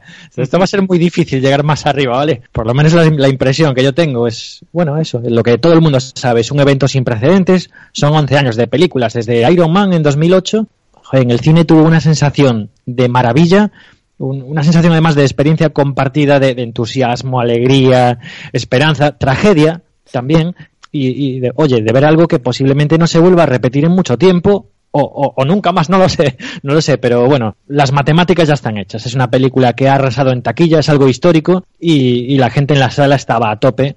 Y aunque hay algunas opiniones negativas, ¿no? Que bueno, hay gente para todo y, y oye, que respeto gustos, eh, no sé muy bien los que han salido decepcionados, claro, qué se esperaban ver o cómo hubiesen resuelto el punto en el que nos encontrábamos de este universo, pero bueno, oye, que, que a pesar de las opiniones negativas de algunos, a mí me parece que en general el sentimiento de asombro y de fascinación eran algo pues evidente, ¿no? que casi podías tocar. Y ahora ya hablando hablando por mí de una forma pues muy muy personal, yo he estado tres horas sentado en la butaca, pues que que he estado en un estado de asombro que me resulta muy difícil de explicar ahora, ¿vale? Con el tema de la emoción y eso, pero sí que es que estaba con la boca abierta la mayor parte del tiempo. No sé, ver este, ¿cómo, cómo llamarlo? En cierto modo, capítulo final, ¿no? De la trayectoria de Vengadores, aunque suene muy flipado, ha hecho mi vida mejor, ¿vale? a mí me ha dibujado una sonrisa. Me ha dibujado muchas, muchas. Sí. Algún susto también. Y, y, sobre todo me ha regalado pues una combinación de acrobacias, de, de secuencias vertiginosas y sobre todo de complicidad que es que me estaba, me estaba encontrando a mí mismo como animando al equipo de los Vengadores, ¿no? Que ya, ya me sentía que formaba parte de ellos incluso. Y, y nada, que, ¿por qué no decirlo? Yo, yo me ilusioné del mismo modo que, que lo hice cuando vi mi primera película de superhéroes, que fue Batman, de Tim Burton, fue en el 89, yo tenía 8 añitos y oye, que salí completamente flipado, ¿no? Salí como flotando, más en el plano de la, de la fantasía que de la realidad y que oye, que una película como, como esta Endgame consiga lo mismo un tío que va para los 40 tacos como yo, pues algo de mérito tiene, ¿no? Cuesta, ¿eh? Cuesta seguir hablando, eh, aunque compartimos, yo creo que mayoritariamente la fascinación y la entrega de Tony. A mí me pasa igual, o sea, yo, yo ya no cumplo los 40, Tony. y, y yo estaba, había momentos en, en el cine que estaba con el corazón, me salía por la boca, me daban hasta taquicardias de lo que estaba viendo. Es algo que llevamos esperando mucho tiempo, pero es que no se excusa. Yo, yo lo llevo mamando en los cómics desde que empecé a leer en el colegio, desde que me enseñaron a leer llevo leyendo cómics de los Vengadores. Para mí ver esto en pantalla, pues efectivamente es que es un hito absoluto. Es una de las eh, experiencias en cine, pues yo creo que más potentes que voy a vivir en mi vida. Lo tengo así de claro y lo tenía así de claro cuando me senté en la sala al lado de Maite y al lado de Dani. O sea, es que encima la compañera inmejorable. no se puede pedir más. Yo públicamente pido disculpas ahora que nos escucha la gente, porque no hice más que hablarle a Jaco constantemente. ¿Qué va? Y yo a ti, mira este. No suelo hacerlo nunca en el cine, pero fíjate, hasta ese nivel estaba yo emocionado, que estaba, eh, esto tal, esto cual, Jaco, Jaco, esto salía en el cómic X, esto en tal otro. Como, como crío. A ver, yo sabéis, yo eh, sabéis que, que de todos vosotros sois la que la que no ha seguido tan fielmente todo este universo Marvel. No he visto todas las pelis, pero sí que tenía ganas de, de ver Endgame. Eh, por supuesto, fue una peli que, aunque dura tres horas, se te pasa en un suspiro, porque no me di cuenta de que habían pasado tres horas y ya estaban saliendo los títulos de crédito finales. Y claro, yo tenía la sensación de que habían cosas que se me escapaban. De hecho, un par de preguntas le dije a Jaco, oye, ¿y esto de qué es? De no sé qué. Ah, vale, ya está pero sí que es verdad que la gente que ha mamado esto desde la primera película y que sobre todo ha, leído los cómics, eh, esta película está hecha por y para ellos. Y se nota, se nota porque yo iba al cine con estos dos mendrugos y la escena, por ejemplo, en cuando, eh, cuando el Capi coge el martillo, aquí estos dos señores hicieron ¡Oh! Y cosas así. Entonces yo sabía que ellos lo estaban disfrutando mucho, mucho más que yo. Es una pasada de película, como digo, me ha gustado mucho. También he de reconocer que cuando salí del cine dije, va, qué guay. Pero conforme han ido pasando, hace ya dos días que la hemos visto y la ha podido madurar más, madurar porque es que pasan tantas cosas, hay tantos guiños, hay tantas referencias a otras pelis, que realmente no lo asimilas todo.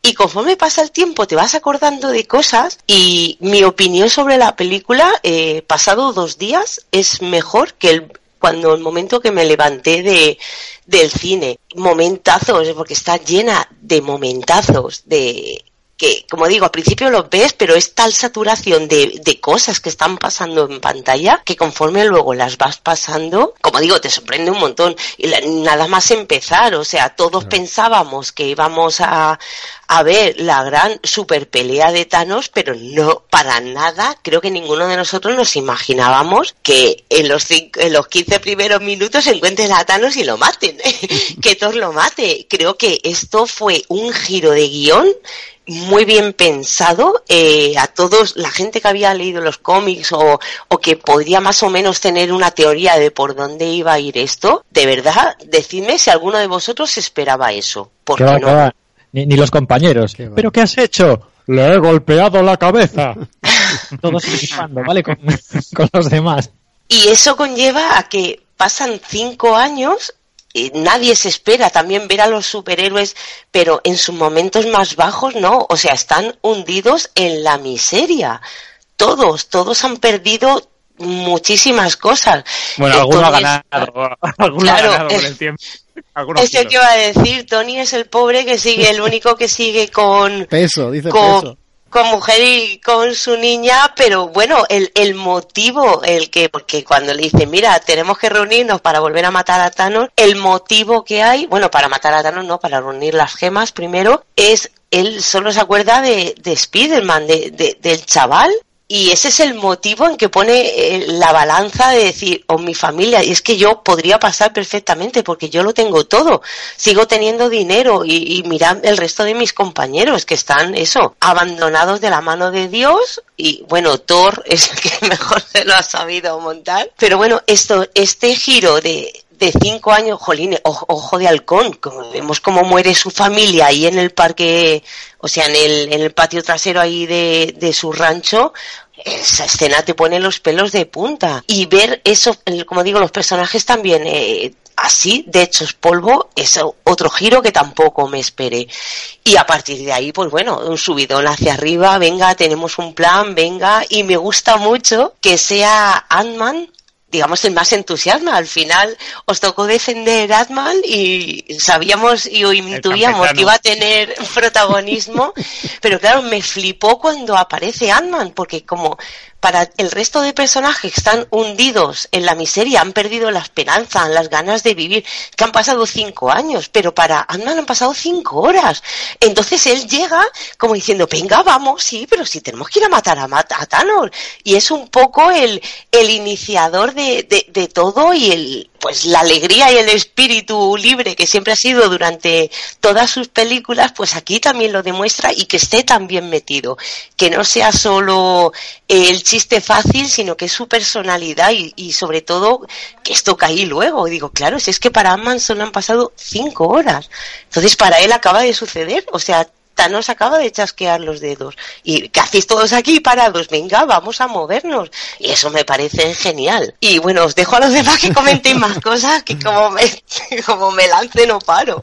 No, yo iba, yo iba a decir que personalmente creo que, que, como Thanos, ¿no? Este final era un poco inevitable. Es verdad que lo que decía Tony, hay gente que ha salido un poco rebotada. Y mira, decías tú lo de Ant-Man, pues hay gente, eh, Maite, que se ha generado expectativas en este último año muy altas y determinados elementos del guion o determinados giros que, que, a la postre pueden ser incluso inteligentes o divertidos, ¿no? Por parte de los rusos, pues a la gente le han molestado.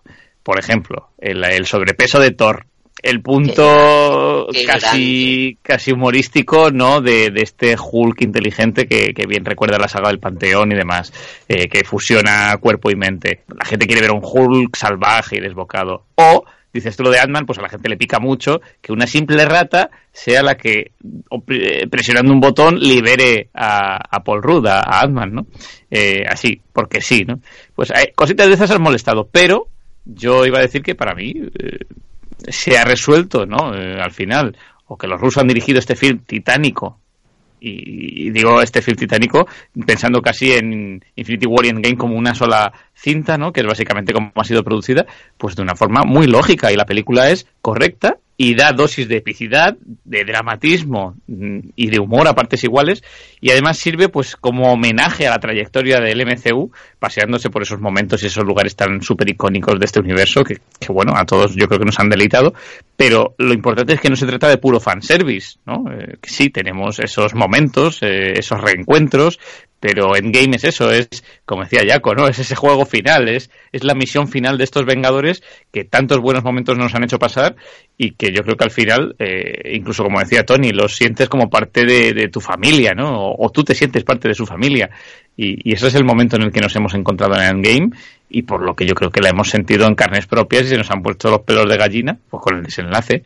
Yo no quiero volver a lo que decía al principio con, Shazam, ¿no? Pero es que es prácticamente inevitable. Ah, consiguen o han conseguido con esta endgame no solo mantener admirados y, con ese brillo de ilusión en, la mirada a la gente como yo que lee los cómics desde pequeñito, sino que han conseguido emocionar a la gente que ha seguido mmm, más recientemente estos personajes y en su vertiente cinematográfica es el, el, desenlace definitivo. Así es como se hacen las cosas, poco a poco, de manera escalonada y totalmente increciendo, llegando hasta este final que al mismo tiempo es un final de película doblemente que no se puede llegar a un nivel más alto.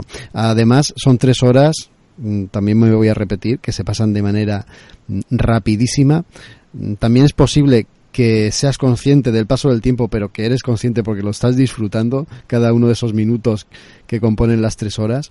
Y lo que consiguen en esta película es traer, como si fuera un imán, todos, todas las películas, o casi todas las películas, o los momentos más importantes también de las películas anteriores. Vemos reproducido el momento más impactante de la primera película de Los Vengadores. Traen a los personajes que han estado o que han formado parte de este universo cinematográfico, a prácticamente todos los que han tenido un mínimo de importancia. Aparecen Bueno, en la hasta, película. hasta Jarvis, que es del Hasta universo Jarvis. televisivo de agente Exacto. mm, Carter.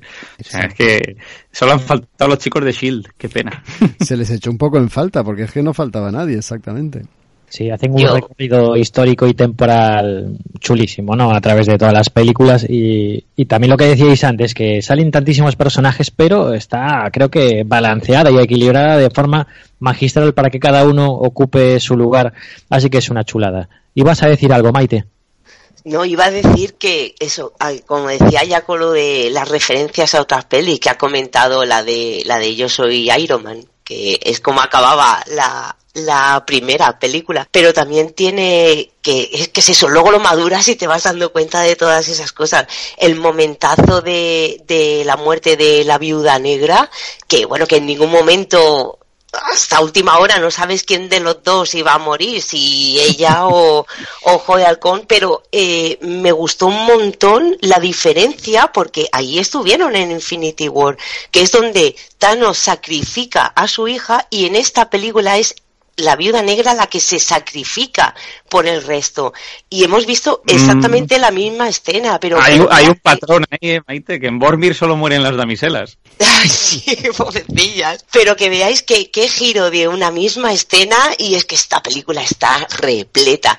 Y bueno, para mí mi personaje favorito de, de este mundo, este universo de Marvel es, es Doctor Extraño.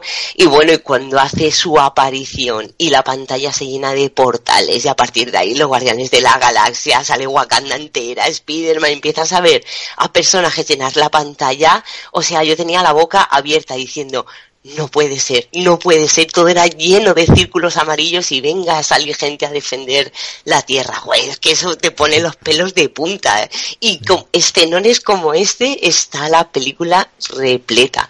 Y luego hablábamos de otro momento también súper bueno, el momento del ascensor, ese High Hydra del Capi, porque es que sinceramente solo habían dos opciones, o se lían a galletas y bueno, y soltar el High Hydra y despacito al oído, bueno, bueno, la sonrisa no me cabía en la cara y bueno, jole, un pasón de película, la verdad. Por fin hemos visto un cierre, porque esto es un fin. Eh, ahora veremos otros personajes que van a evolucionar, pero esta es una historia cerrada. Se un cierre, yo creo que un broche perfecto y que nos ha dejado a todos los fans más que satisfechos. Y Dani, Dani.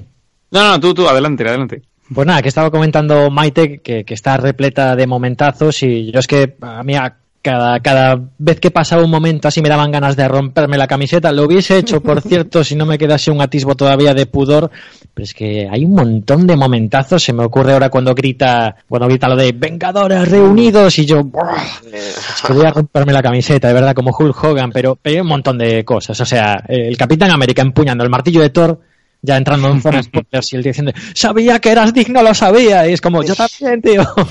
o, o, esa capitana Marvel que, que, aparece volando y atraviesa la nave de guerra del ejército de Thanos, es que es brutal.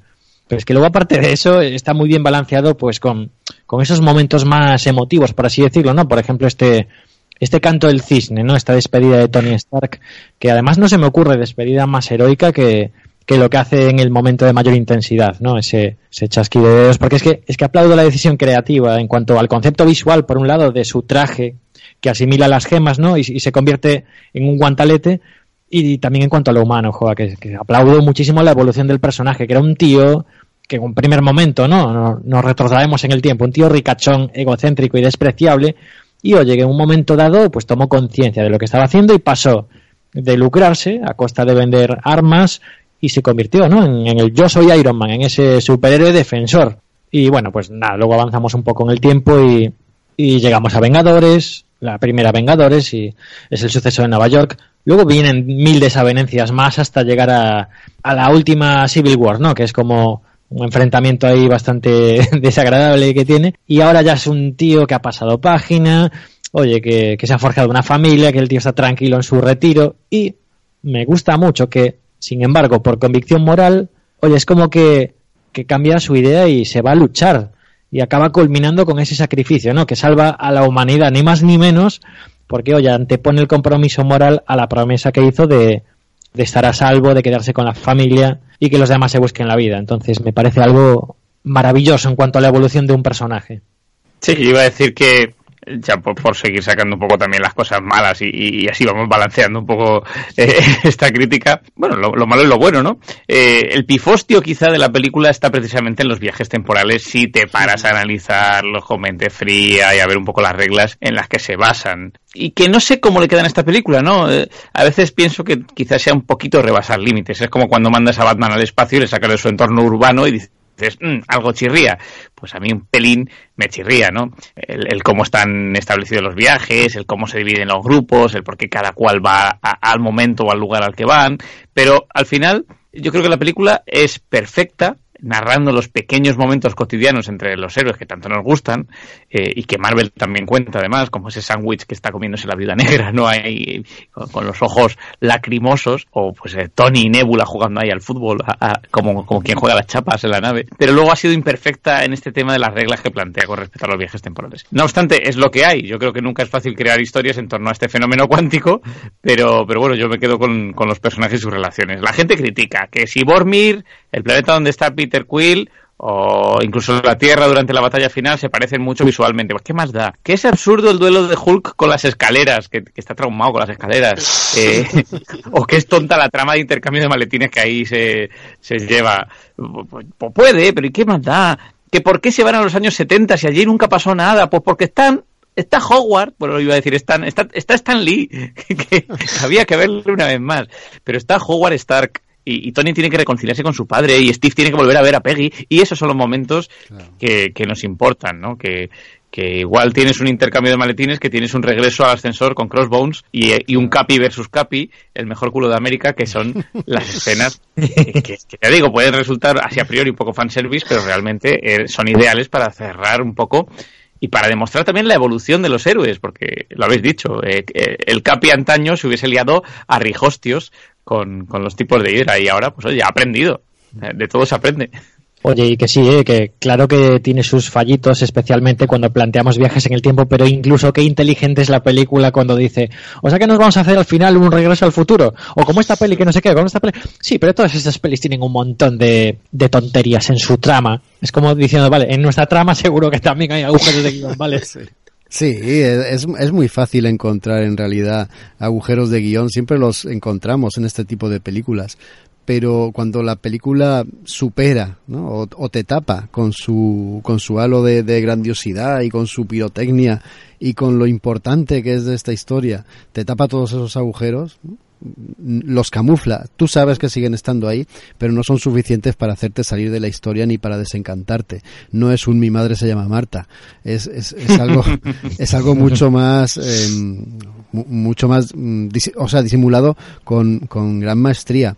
Pero es que además ese disimulo radica en el humor que, que, utilizan para reírse también de ellos mismos. Lo habéis dicho cuando mencionaban esas películas y es que es así.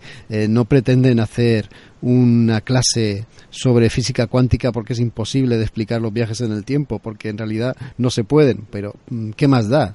Aquí me saco la teoría de no sé quién y la teoría de no sé cuánto que dice Tony Stark, no lo habéis entendido porque no existen, pero yo me he quedado tan pancho y, y, lo, y lo utilizamos pues como se utilizan también en los cómics, ¿no? Que te sacan máquinas de cualquier forma y de cualquier manera con teorías totalmente locas, pero que las dan por hechas y las dan por sabidas y las utilizan para hacer cualquier cosa. En este caso los viajes en el tiempo y no pasa absolutamente nada. Yo he oído también las críticas esas de, bueno, es que un Hulk inteligente y más pequeñín, es que no es tan grande como el otro. Pues, bueno, pues no pasa nada. Ese Hulk también existe en los cómics y tiene su encanto y tiene su gracia y sobre todo cuando se ponen las gafas.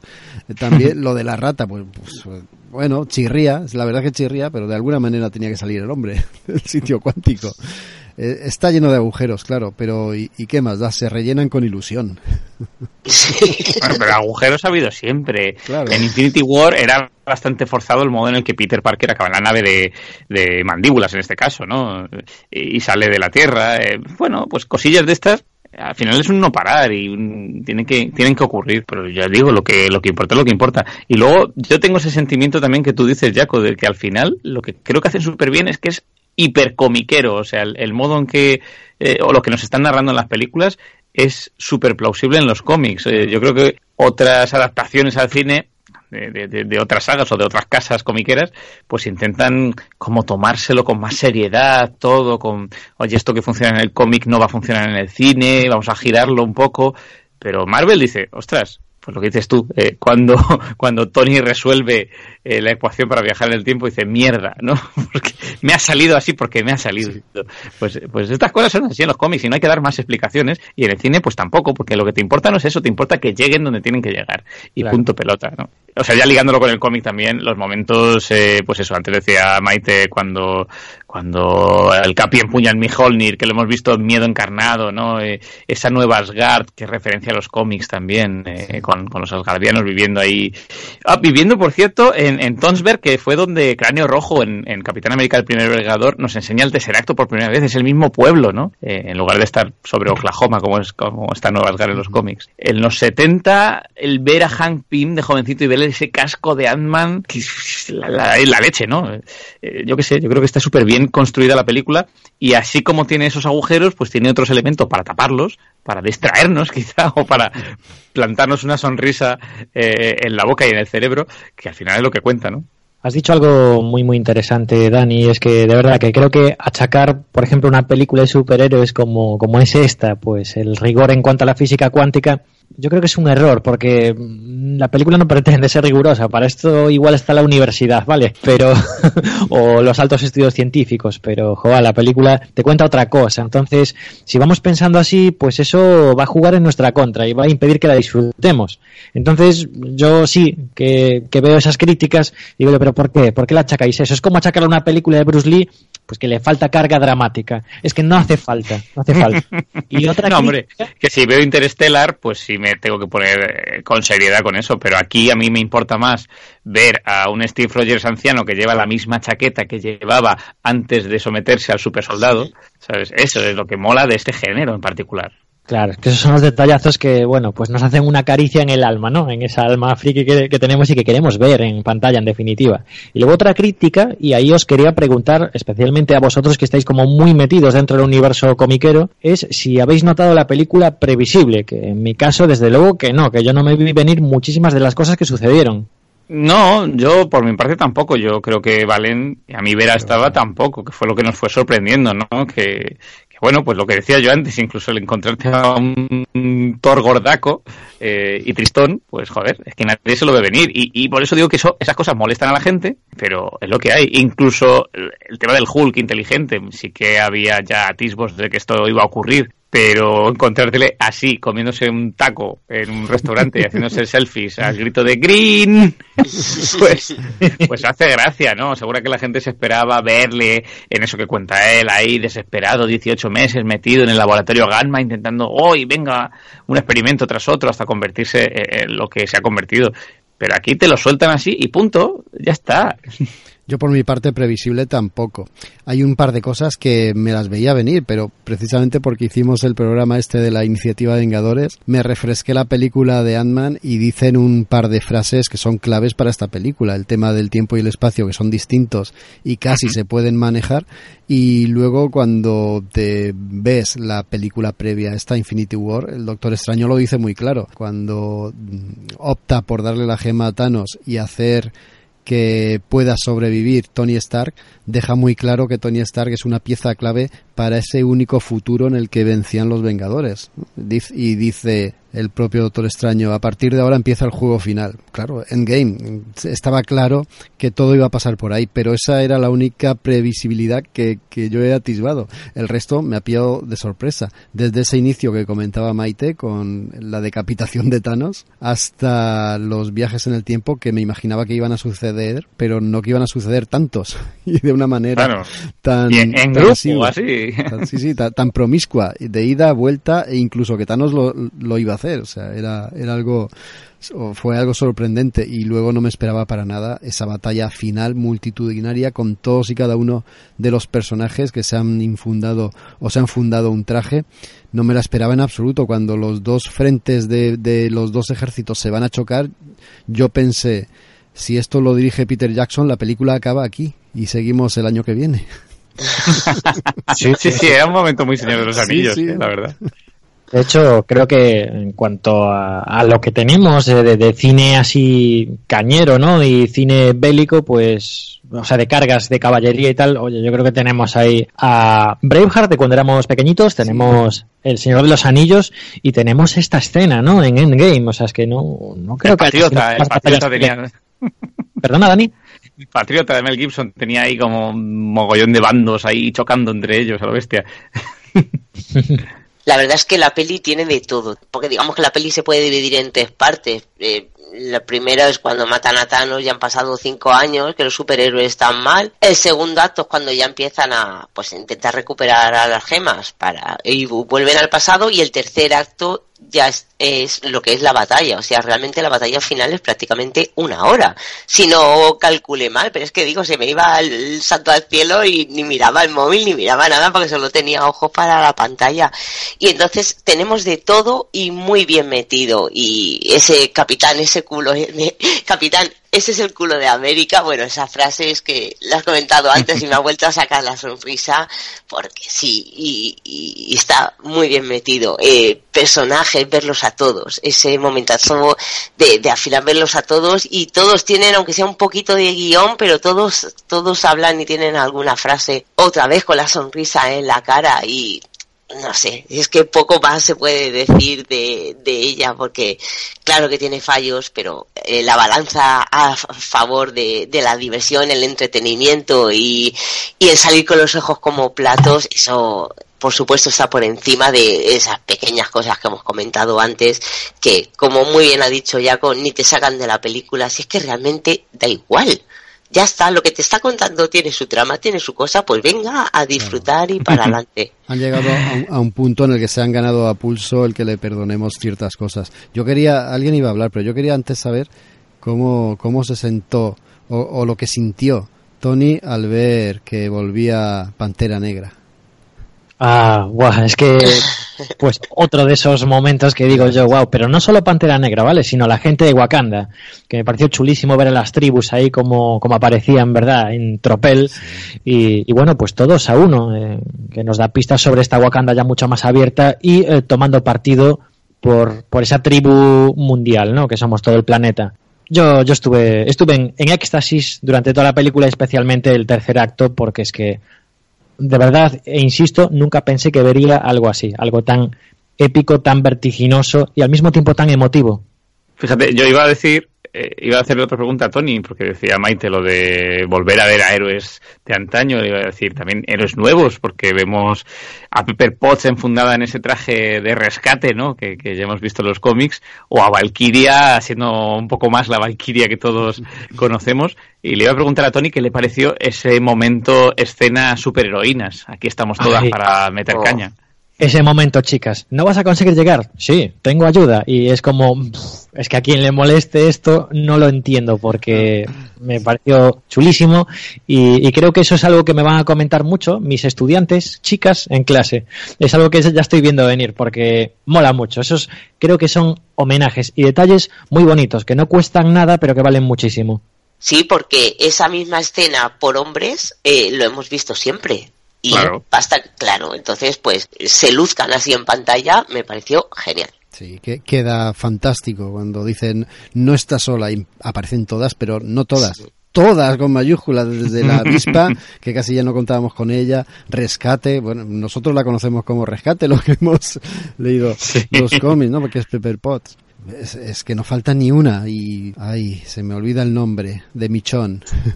Danai Gurira. Está también Danai Gurira que tiene su momentazo y joder, es que esa es otra de las escenas de los momentos que te pone en tensión y bueno, te hace amar la película. Yo me, me quedo, os voy a preguntar Vamos a ir a lo fácil, ya lo sé, por lo menos yo. Pero quería preguntar por algunas escenas que os hayan hecho casi saltar ahí del asiento. Yo iba a decir la del martillo cuando lo agarra el Capitán América y empieza a darle martillazos y hostias a Thanos, que tiene ahí unos cuantos segundos que parece que él solo se lo va a cargar. Es brutal esa escena y ese combate, a, contraluz a veces y con eh, planos cortos y contundentes otras. Me parece una maravilla. Y, además extraído del guantelete del infinito, ¿no? del cómic de Starling, que, que, tiene hasta ese momento en el que Thanos empieza a zurrar al capitán y le revienta el escudo, y aquí también vemos cómo le revienta el escudo, ¿no? Eh, esa, esa batalla sí que era inevitable. y además el escudo roto de la misma forma, es, sí, curioso. Hay otro momentazo espectacular cuando Thanos dice lo de lluvia de fuego, creo que es la frase que utiliza, y bueno, pues es un momento que creo que también hemos visto en Braveheart, ¿no? De, pero señor, nuestras tropas también morirán. Da igual. Y bueno, me parece súper bestia. Me lanzo yo. O la, aparición, o la aparición de la capitana, ¿no? que va relacionado con la nave también. yo me quedo con uno de los momentos que me puso la piel de gallina y es la bruja, la bruja escarlata luchando contra Thanos. Ese momento diciendo, tú mataste a Visión, pues espérate amigo que ahora te voy a, te de lo que es bueno. Y me pareció una pelea chulísima que disfruté un montón y que yo también estaba ahí mucho con la bruja escarlata diciendo venga va que tú puedes ahí vendetta porque me mole a ver sabía que no podía estar aquí visión porque él murió antes del momento chasquido pero bueno es un personaje que eché mucho en falta me hubiera encantado que hubiera estado aquí pero bueno esa vendetta de la bruja escarlata me gustó un montón y ahora decir la verdad, ¿no se os humedecieron los ojillos cuando Peter Parker vuelve y Tony Stark le pega un pedazo de abrazo? A mí, a mí en esos momentos me, me, coge como un dolorcillo de garganta, no sé, será de la emoción o algo. Sí, sí, yo me, puse malillo a ello que dije, ah, que no entiendo por qué la gente me dice que vas a llorar, vas a llorar. Hombre, tanto como llorar a moco tendido, no. Pero ese momento eh, reconozco que eh, la lagrimilla ahí de medio felicidad, medio, Dios mío, por fin se dan el abrazo, sobre todo cuando en, eh, en Homecoming no veíamos que, que Tony era súper reacio. abrazar a Peter que intentaba ir a la limusina, sí. pegar el abrazo y el otro no, que te esté abriendo la puerta. eh, y ahora se cambian las tornas, ¿no? Y, joder, pues recupera a su niño, que al final era un poco como su hijo, ¿no? Eh, no deja de ser la figura del mentor que ama a su alumno. Y yo qué sé, a mí ese puntillo, o sea, ese momento me, me, me dio el puntillo. Yo no sé si, si existe para vosotros algunos sí, eso, momentos de esto. Muchos, muchos. Sí, sí, yo igual soy un poco disfuncional en cuanto al tema de ambivalencia emocional, ¿vale? Porque no, sé por qué también me emocionaba, pues por ejemplo cuando, cuando el Doctor Strange abre portales y aparecen todos ahí para combatir, pero es que a mí me parecía súper bonito, ¿vale? Que estuvieran allí todos a la de una y muy bien. Pues eso, eh, que no sé por qué me emocionan también momentos así. O la Capitana Marvel atravesando la nave y decía yo, pero, es que qué guay. No, incluso os diré más, eh, volver a ver a Clint Barton, a Ojo de Halcón, con la viuda ahí trabajando en tag team a tope, eh, Jolín, con su rollete, y cuando le dice, esto no es como Praga, ¿no? O Budapest, esto no es como Budapest. Eh, es un, retrotraernos otra vez a, a su relación de, de, agentes colegas, ¿no? Que tenían en la primera Vengadores, que a mí me molaba mucho. Y el momento de Thor con su madre también es importante. ¿Quieres decir del gran Lebowski con su madre? grandísimo, sobre todo grandísimo. Pero yo me quedaría con esa mirada entre las persianas eh, estando oculto de Capitán América Peggy Carter. Es un personaje que a mí me encanta Peggy Carter, lo echaba mucho de menos, sobre todo la serie, que me parece una muy buena serie la, de Peggy Carter. Y la, Yo deseaba que acabase Shield para que metiesen Peggy Carter entre medias, macho. Claro, es que, es que terminó en una única, primera y única temporada. Pero bueno, eso es indiferente. A mí el personaje me gusta y ese momento en el que el Capitán América la está viendo medio oculto entre la persiana en plan boyer, pero en plan boyer triste, no en plan boyer guarro. a mí me emocionó. Ahora te dice, cuando muere Thanos, me emocionó. No, yo le he dicho, la de la de la bruja escarlata. Ese, como digo, de verdad, cuando luchaba contra Thanos, que, que me emocioné, me emocioné un montón porque yo me sentía, me sentía como ella. Y ella le pudo dar todos los bofetones que yo no pude darle. Oye, y otro personaje que del que no hablamos más que para que sea el punchball eh, es, Thanos, es un personajazo, eh, tiene unos momentos impresionantes y no, olvidemos que es un personaje hecho con CGI y el tío se sienta, eh, se apoya el codo en las rodillas, se pone pensativo, empieza a filosofar y tiene unos momentos muy intensos para ser un personaje irreal. Sí, mira que los que somos fans de Thanos, muchos se han cabreado por el tratamiento que se le ha dado en esta película, ¿no? Pero, jolín, ya le has dado mucha, mucho protagonismo, quizá en Infinity War, y ahora, primero, eh, al principio vemos al Thanos que vimos en Infinity War, y después estamos viendo a un Thanos que quizá no es tan meditabundo, ¿no? Es el Thanos más guerrero, más de voy a ponerme el guante y a coger las gemas por mí mismo que vimos ahí en alguna escena post créditos y bueno pues se le ha dedicado menos tiempo de película porque había que dedicarle más tiempo a los Vengatas que para eso es su, su acto final eh, aún así eh, tú y yo lo comentábamos Jaco tiene frases lapidarias no cada vez que abre la boca eh, nos quedamos todos así con, con, el culo apretado como cuando dice mira eh, la última vez quería cargarme la mitad de, de los seres vivos y tal pero ahora os voy a destruir a todos y lo voy a gozar cosa bárbara. Mola y dice, y, y, lo voy a rehacer como yo quiera y me van a estar agradecidos. Bueno, esa es una pasada, es endiosa totalmente. Además es un Thanos que se puede endiosar porque es mucho más joven de que el que nosotros hemos estado conociendo.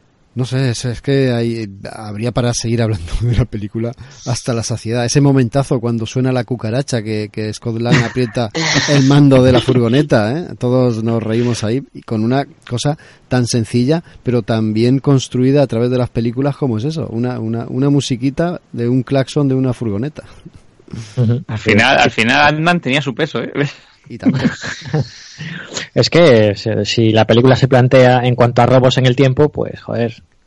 ¿Quién va a saber mejor que Ant-Man, ¿no? Lo que es un robo, hacer un puente y todo lo demás. Yo los llamo robos en el tiempo. Exacto, sí, un puente al guion y listo, y venga, y tiramos para adelante. Pero bueno, sin duda alguna, y ya acabando con el tema de momentos, yo creo que todos nos hemos estremecido muchísimo pues con el momento de mayor intensidad en que es un momento en el que no hay diálogo, simplemente ese Doctor Strange mira a, a, Tony Stark y le hace una señal, ¿no? Con el dedo, en plan, esta era la única posibilidad que había. Y Stark entiende al momento, además.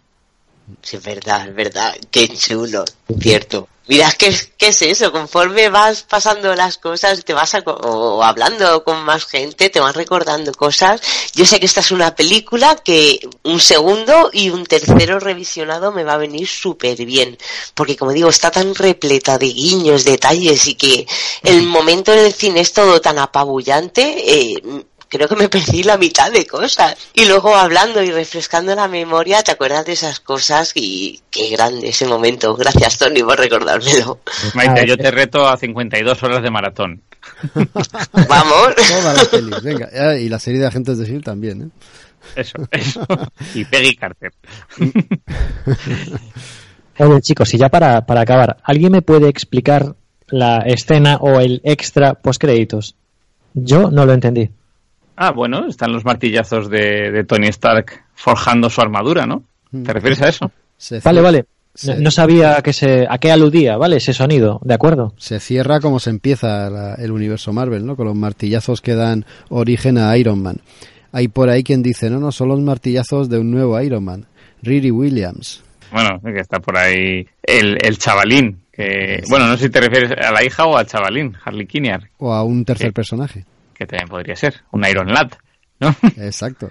Eh, mira, eso me da pie para. Yo hay dos cuestiones más que, que comentaría por mi parte. Una es, son las, las no muertes de personajes, que hace tiempo se criticaban mucho las no muertes eh, en pelis comiqueras. Eh, aquí tenemos unas cuantas personas que no volverán, ¿no? Heimdall, Tony y otros que de algún modo lo harán, como Viuda Negra, pues en su propia peli. Loki, que no lo hemos dicho, pero se ha saltado las reglas de los viajes espaciotemporales, acto en mano, y no sé cómo lo van a arreglar, porque claro, volvemos a lo mismo. Si Loki ahora anda pululando en su serie para Disney Plus por ahí por, por el espacio-tiempo, ¿qué va a pasar con, con lo que aconteció en el mundo oscuro o en Ragnarok? Claro. O lo devolverán al final de la serie a ese punto. Misterio misterioso. Claro. Eh, pero vamos, eso, Viuda Negra, Loki, Gamora incluso. Gamora desfasada ahora en el tiempo un poco con respecto a Peter. Qué cosicas. ¿Qué eso, y lo otro que me planteo es eso, el futuro Marvel. Eh, y sobre todo el aspecto que hablamos en, en el programa de Iniciativa Vengadores con Ant-Man, eh, que hablábamos de Stature, ¿no? De la hija de Cassie Lang, la hija de Ant-Man. Eh, Cassie Lang, pero también tenemos ahí una especie de... Bueno, una especie de... No, tenemos a la hija de, de Clint Barton, eh, que no es la señorita Bishop, pero bueno, puede ser un futuro ojo de halcón.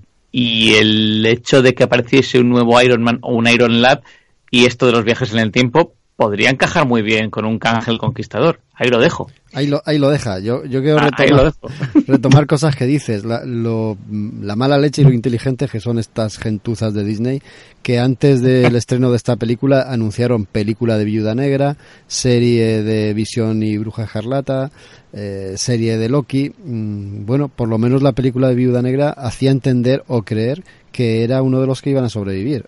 Pero no, cayó con toda la sorpresa. Y luego para el futuro del universo cinematográfico, que por supuesto va a seguir Marvel con él, con otros personajes, eh, se queda huérfano de la persona más inteligente del mundo. Ya no está Tony Stark. Mm, ¿Qué va a pasar? ¿ Quién va a hacer los inventos? Mm, ¿No será un tal Red Richards? Richard, por favor. Sabéis, sabéis que voy a llorar, ¿no? Como los cuatro fantásticos entren en el MCU. Wow, va a ser la bomba. Que entrarán, entrarán, darlo por hecho. ¿Queréis comentar algo más? Si no, ya acabamos. Llevamos ya un ratito que lo Un ratito. Tengo una última pregunta que ya me deja con el culo torcido. A ver qué opináis. Es esa patada de cinco años para adelante. ¿Qué va a pasar primero con la gente que siguió con su vida? O sea, si yo me he echado una novia porque la mía desapareció y luego vuelve, me quedo con dos novias, ¿qué hago? Eh, pero luego esto aplicándolo ya a los superhéroes, eh, ¿qué pasa con los colegas de Peter Parker que ya están en la universidad? Eh, ¿Qué pasa con Far From Home? Que ocurre antes de... eh, Porque sabemos que es el cierre de la fase 4, ¿no? Ocurre antes de Infinity War, después, justo engancha con el autobús que, en el que Peter va en Infinity War, no lo sabemos. Y Tony, ¿qué pasa con Wakanda? ¿Quién asumió el manto de rey durante esos cinco años? ¿Cómo están los wakandenses? Sí, la verdad, muchas incógnitas en el aire. No sé, yo la verdad intentaba no hilar tan fino, sino preguntarme más bien qué, qué tal será ese relevo generacional, ¿no? Ver a ese nuevo Capitán América, por cierto, que me parece como muy prometedor. Y, y bueno, pues a ver qué es lo que pasa, a ver. Yo estoy muy esperanzado, ¿eh? la verdad. Yo no sé si llegaré a verlo. Me doy por satisfecho con lo visto hasta ahora. Sí, verdad. Ya con esto es como... hmm, Ya puedo morir tranquilo. Hem- hemos comido muy bien, ya está. Ya no necesitamos más, pero bueno, oye. Mañana otro día será, quién sabe. ¿No? Pues yo le tengo Eh, muchas ganas a la segunda de Doctor Extraño. ¿Qué queréis que os diga? Claro, eso, eso- eso que os iba a decir. Había, bueno, pues eso, en, en perspectiva una Doctor Extraño 2, una Black Panther 2, y bueno, pues mira, pueden ser cosas interesantes. Ojo, Entonces, Ojo, a ver, a ver. Ojo, Viuda Negra, lo hemos dicho, pero hay otra, Los Eternos. Los Eternos. Sí. Cierto, cierto. Que esa, esa va a abrir otro, otro melón para el universo Con este Star. Fox. Y bueno, y Thanos que aparecerá por ahí. Eso también habrá que ver, los Eternos, dónde se ubican, ¿no? Porque ahora tenemos a dos Thanos muertos. o sea, Y tenemos a un Capitán América viejo y otro que está congelado en el mar. eh, école, école. Bueno, muchísimas cosas. Yo, después de todo lo que acabo de decir, voy casi a anular mis mensajes y, y- y los de los de mucha gente que está opinando porque este ha sido un gran evento cinematográfico y quizás lo mejor es dejar de escucharme por lo menos a mí porque no hay nada más guay que acercarse a estas obras tan grandes, ¿no? Sin, sin ideas preconcebidas, sin expectativas y ir a disfrutar. Yo, yo me quedaría con ese mensaje y no impidáis que los agujeros de guion que hacen referencia a física cuántica os impidan pasarlo bien. Eso. Id a ser felices, chicos. Me parece una frase lapidaria para cerrar aquí nuestro comentario de Endgame. Yo creo que no hay otra mejor. Vamos a la sección fusionada de nuestras dos secciones de cine de videoclub y de cine cutre. Y nos toca hablar de hormigas voraces. Es cuando llega o cuando ruge la marabunta, que la confundo con la canción.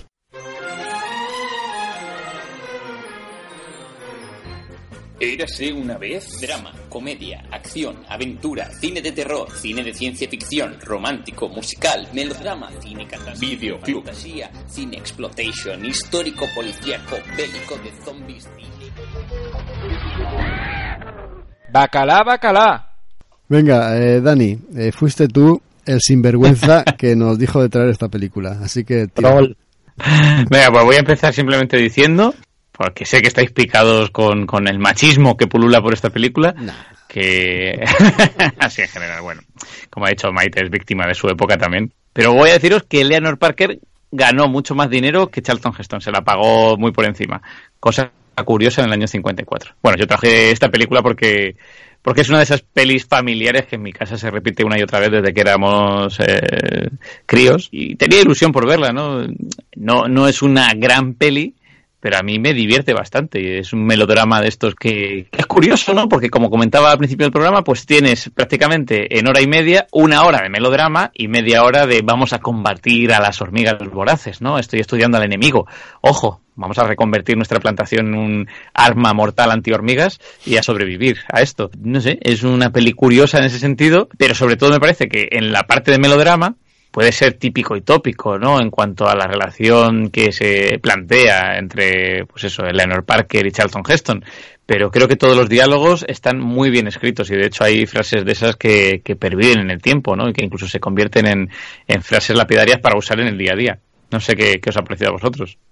Yo, mira, te voy a decir una curiosidad. Yo esta peli la vi cuando era pequeña, tenía que ser muy pequeña y solo recordaba que era en blanco y negro y que iba de hormigas que se querían entrar en una casa, ¿vale? Os juro que solo recordaba esto, o sea, recordaba básicamente eso, que las hormigas querían entrar y en la casa había gente y había que acabar con las hormigas. Me puse la película, primero me sorprendió, era en color y me fui enseguida a la Wikipedia, o sea, a Google a buscar cuántas películas se llamaban La Marabunta, por si da la casualidad que me hubiera confundido y no, efectivamente solo está esta, digo, pues nada, tiene que ser esa la vi, no recordaba para nada esta primera parte de esta historia de amor de este Charlton Heston que se casa por carta con una mujer que claro está allí en medio de la selva y no tiene, no conoce a nadie, pues se compra una mujer y se la mandan a casa. Toda esa parte no me acordaba para nada y luego lo que es la parte de las hormigas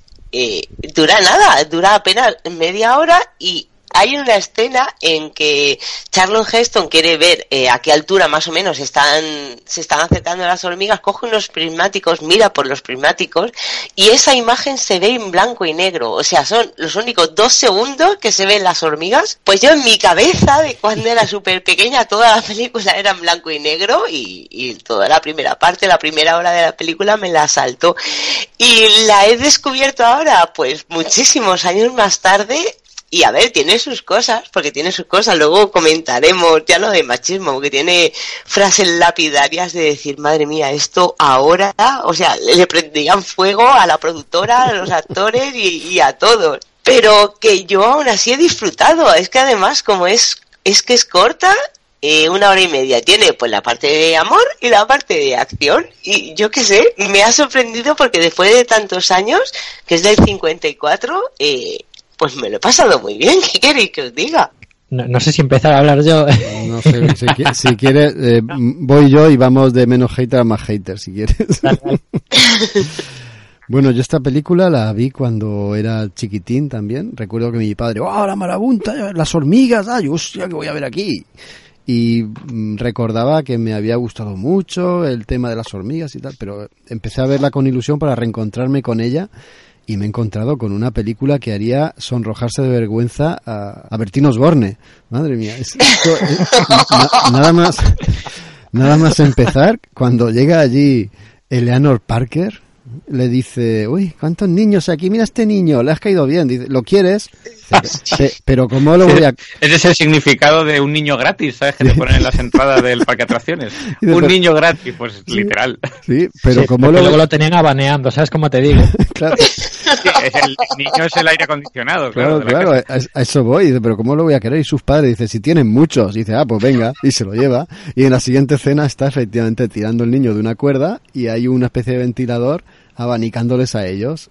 tócate los huevos, pero ¿esto qué es? Y así empezó la película y yo vaticinaba lo peor en mi mente, pero no, no me imaginaba lo que iba a ver a continuación. O sea, una señora guapísima, bellísima, un, una cosa inteligente, sabe tocar el piano, o sea, viste con elegancia, anda con soltura, es una cosa, vamos, cualquier padre y madre lo quieren como yerna. Pues o como nuera, como queráis. Pues eh, la mujer llega allí por carta, porque le han dicho que se case con este hombre, que vive en una hacienda, que es el dueño y señor de todos los que ahí está, porque allí la esclavitud existe, o sea, allí tienen los papeles firmados que nos pertenecen estos seres infrahumanos que trabajan para nosotros. Se, nos han muerto unos cuantos creando esta plantación, pero bueno, no pasa nada. Es que hablan... morían dos por semana o algo por semana. Y hay unos que dicen, pues cuélgalos.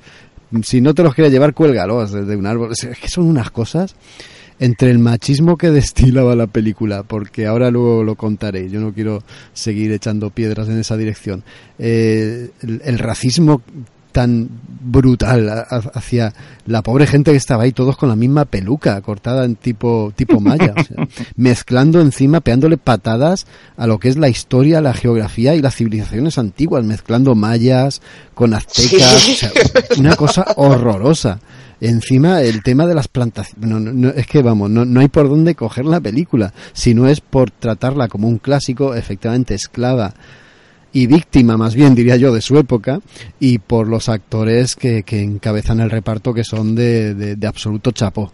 Pero quitando eso, la película es para reunirlas, como hacían los nazis con los libros, reunirlas en una pira y pegarle fuego. Hombre, es víctima de su época y de la época que refleja encima. O sea, que estamos diciendo que en los 50 y están representando eh, principios del siglo XX o la sociedad de principios del siglo XX y encima, pues como decís, eh, con un gañán que lleva metido desde los 19 años en una plantación en medio de, Sudamérica, con lo cual, pues eh, el nivel allí un gañán pajero absoluto, ¿no? Porque que el hombre se mosquea porque ella ya ha tenido otra relación y dice, no, yo, yo quiero nuevo, yo no he estado aquí con ninguna mujer, no sé O sea, pero ¿y qué has hecho tú? Usted no tiene un coche de segunda mano en su vida, macho. Tony, Tony, dale, que estoy deseando escuchar tu arenga. Es que, a ver, es la primera vez que veo esta película y, y la anterior fue Endgame, entonces, claro. el contraste ya os podéis imaginar, ¿vale? O sea, cuando, cuando entramos en el tercer acto que está el tío ahí como ahogándose a sí mismo, ¿no? Y quitándose las, las hormigas de encima, pues es súper ridículo todo. Pero bueno, vamos a empezar por el principio. Y para ser un poquito magnánimo, la idea está guay, ¿vale? O sea, son como, como, no sé, hormigas aliens, un poco, ¿no? Aliens, pero, pero claro, pero del tamaño de un insecto, entonces, un poco raro. Luego, me hacía mucha gracia, ¿vale? El Charlon Heston así con, con su macho alfismo a tope. A tope. Es, un galán muy duro, muy... Y muy, sudado. Que trata mal a las mujeres, ¿no? Que es lo que mola, en definitiva. Parece que, que la película te está diciendo eso. Y hasta parece que, que a la chica le gusta un poco y todo. El rollito este duro. Pero a mí me llama mucho la atención que él desempeña el rol de, de que es un esclavista enrollado. No, ¿Y, cómo lo consigue la trama? Pues dibujándote un villano que les daba latigazos a sus esclavos. Entonces, él trata guay a sus esclavos, por lo tanto, mola. ¿no? Puedes tener a un niño abanicándote que no pasa nada. Si eres buen tío, pues se, te pasa, se te perdona. A fin de cuentas, has ido ahí a salvarlos de la selva. sí, sí, que lo, dice por activa y por pasiva. Además, yo los saqué de su de su miseria, ¿no? Y los convertí en lo que son ahora, que son, pues eso, miserables alimentados. Claro, es, es, un autoproclamado héroe que salva a los indígenas de, de, su salvajismo, no sé.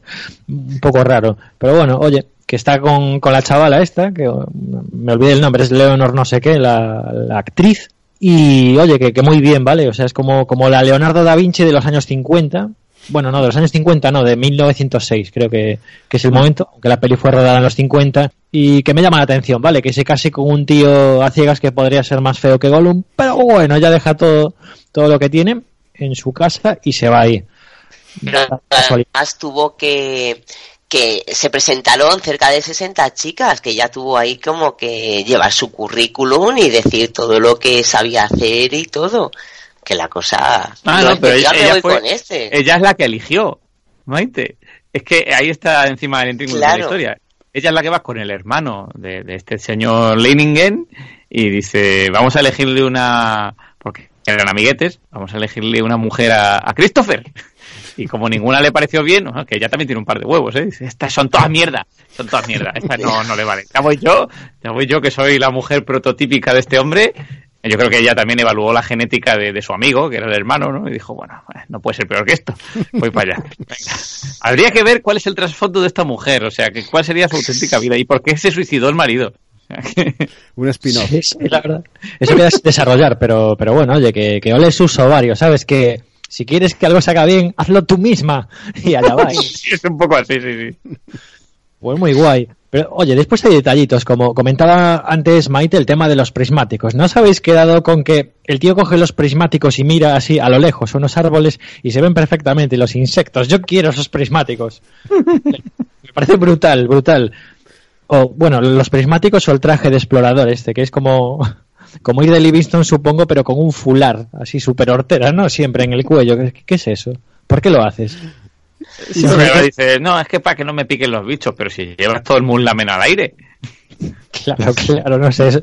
Bueno, yo, yo es que me estaba quedando a cuadros. También hay una, una escena final. ¿Os fijasteis cómo corre este tío?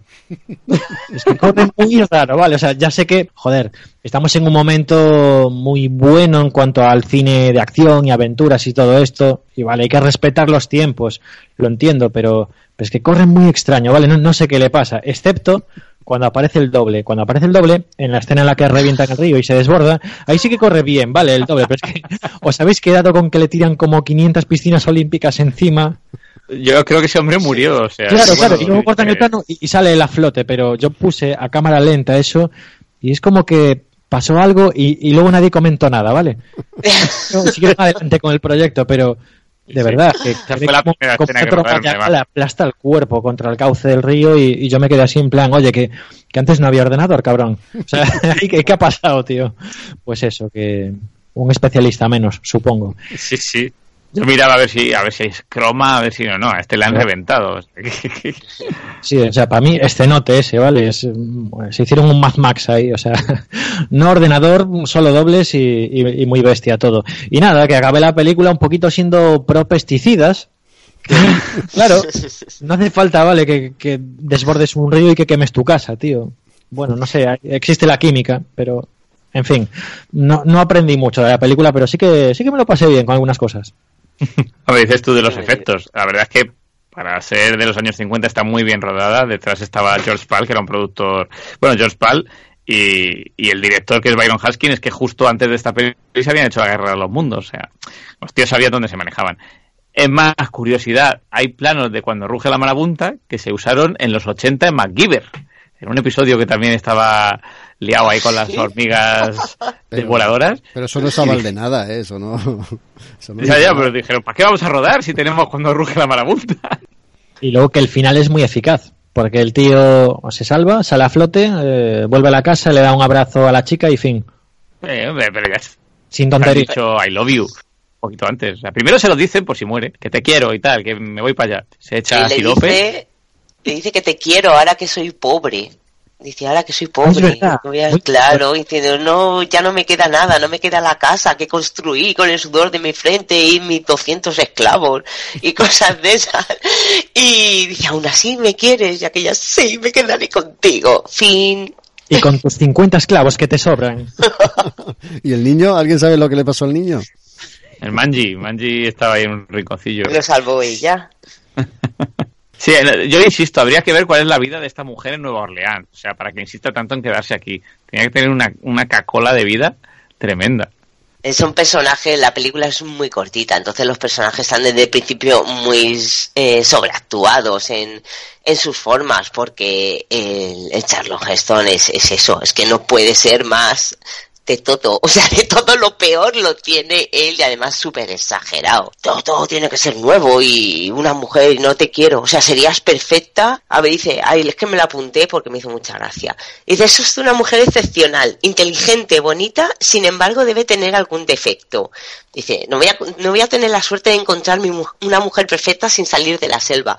Todo el mundo tiene sus defectos y sus defectos es que ella había estado casada con otro, otro hombre la había tocado y había estado con ella.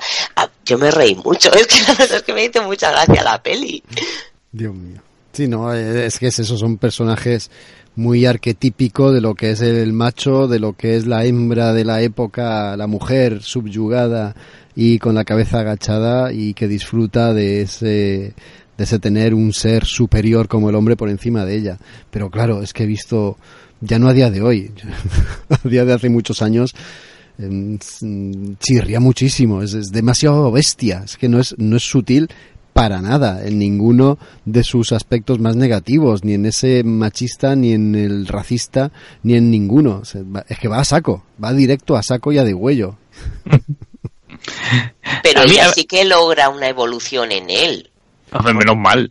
Claro, claro, o sea, por eso me refiero que, a ver, que la peli dura muy poco y si encima quiere meter ahí una batallita de hormigas, pues tiene que ir reduciendo. Y entonces eso desde el principio a él lo ponen como muy malo, muy malo, muy malo y ella, que tiene o debería de ser una mujer, como decir, subyugada y todo, pero la tía no se calla.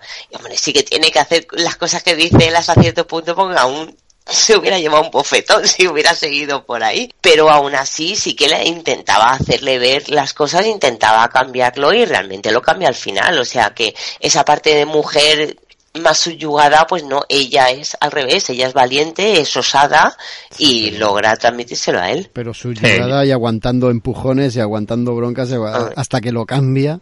¿no? No, hombre, no, que no, que el tío, eh, y además el tío tenía algún problema, porque ella le se quitaba así un poquito el vestido, o le decía, no, si no pasa nada, si estamos casados, y él, uy, se ponía así medio rojo y se iba corriendo y se ponía a beber, ¿no?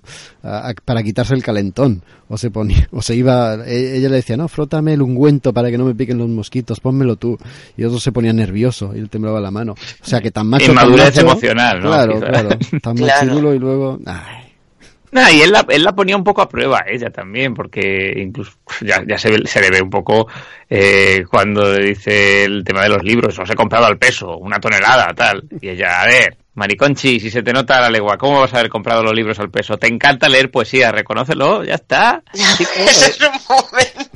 Eres un señor sensible, no eres tan macho alfa como tú te creías, no pasa nada. Y la sensibilidad es el nuevo macho alfismo. es metrosexual al final, ¿no? Con, con esas, Claro. con esas camisas marrones kaki sudadas hasta la extenuación los sobacos, es una cosa, vamos. Oh, Eso me recuerda, hay un momento que yo me perdí al principio, que todo el rato ya llega y dice, quiero ver a mi marido. No, su marido no puede porque está tal. No, quiero ver a mi marido. No, que es que está tal, que es que está todo guarro, que es que...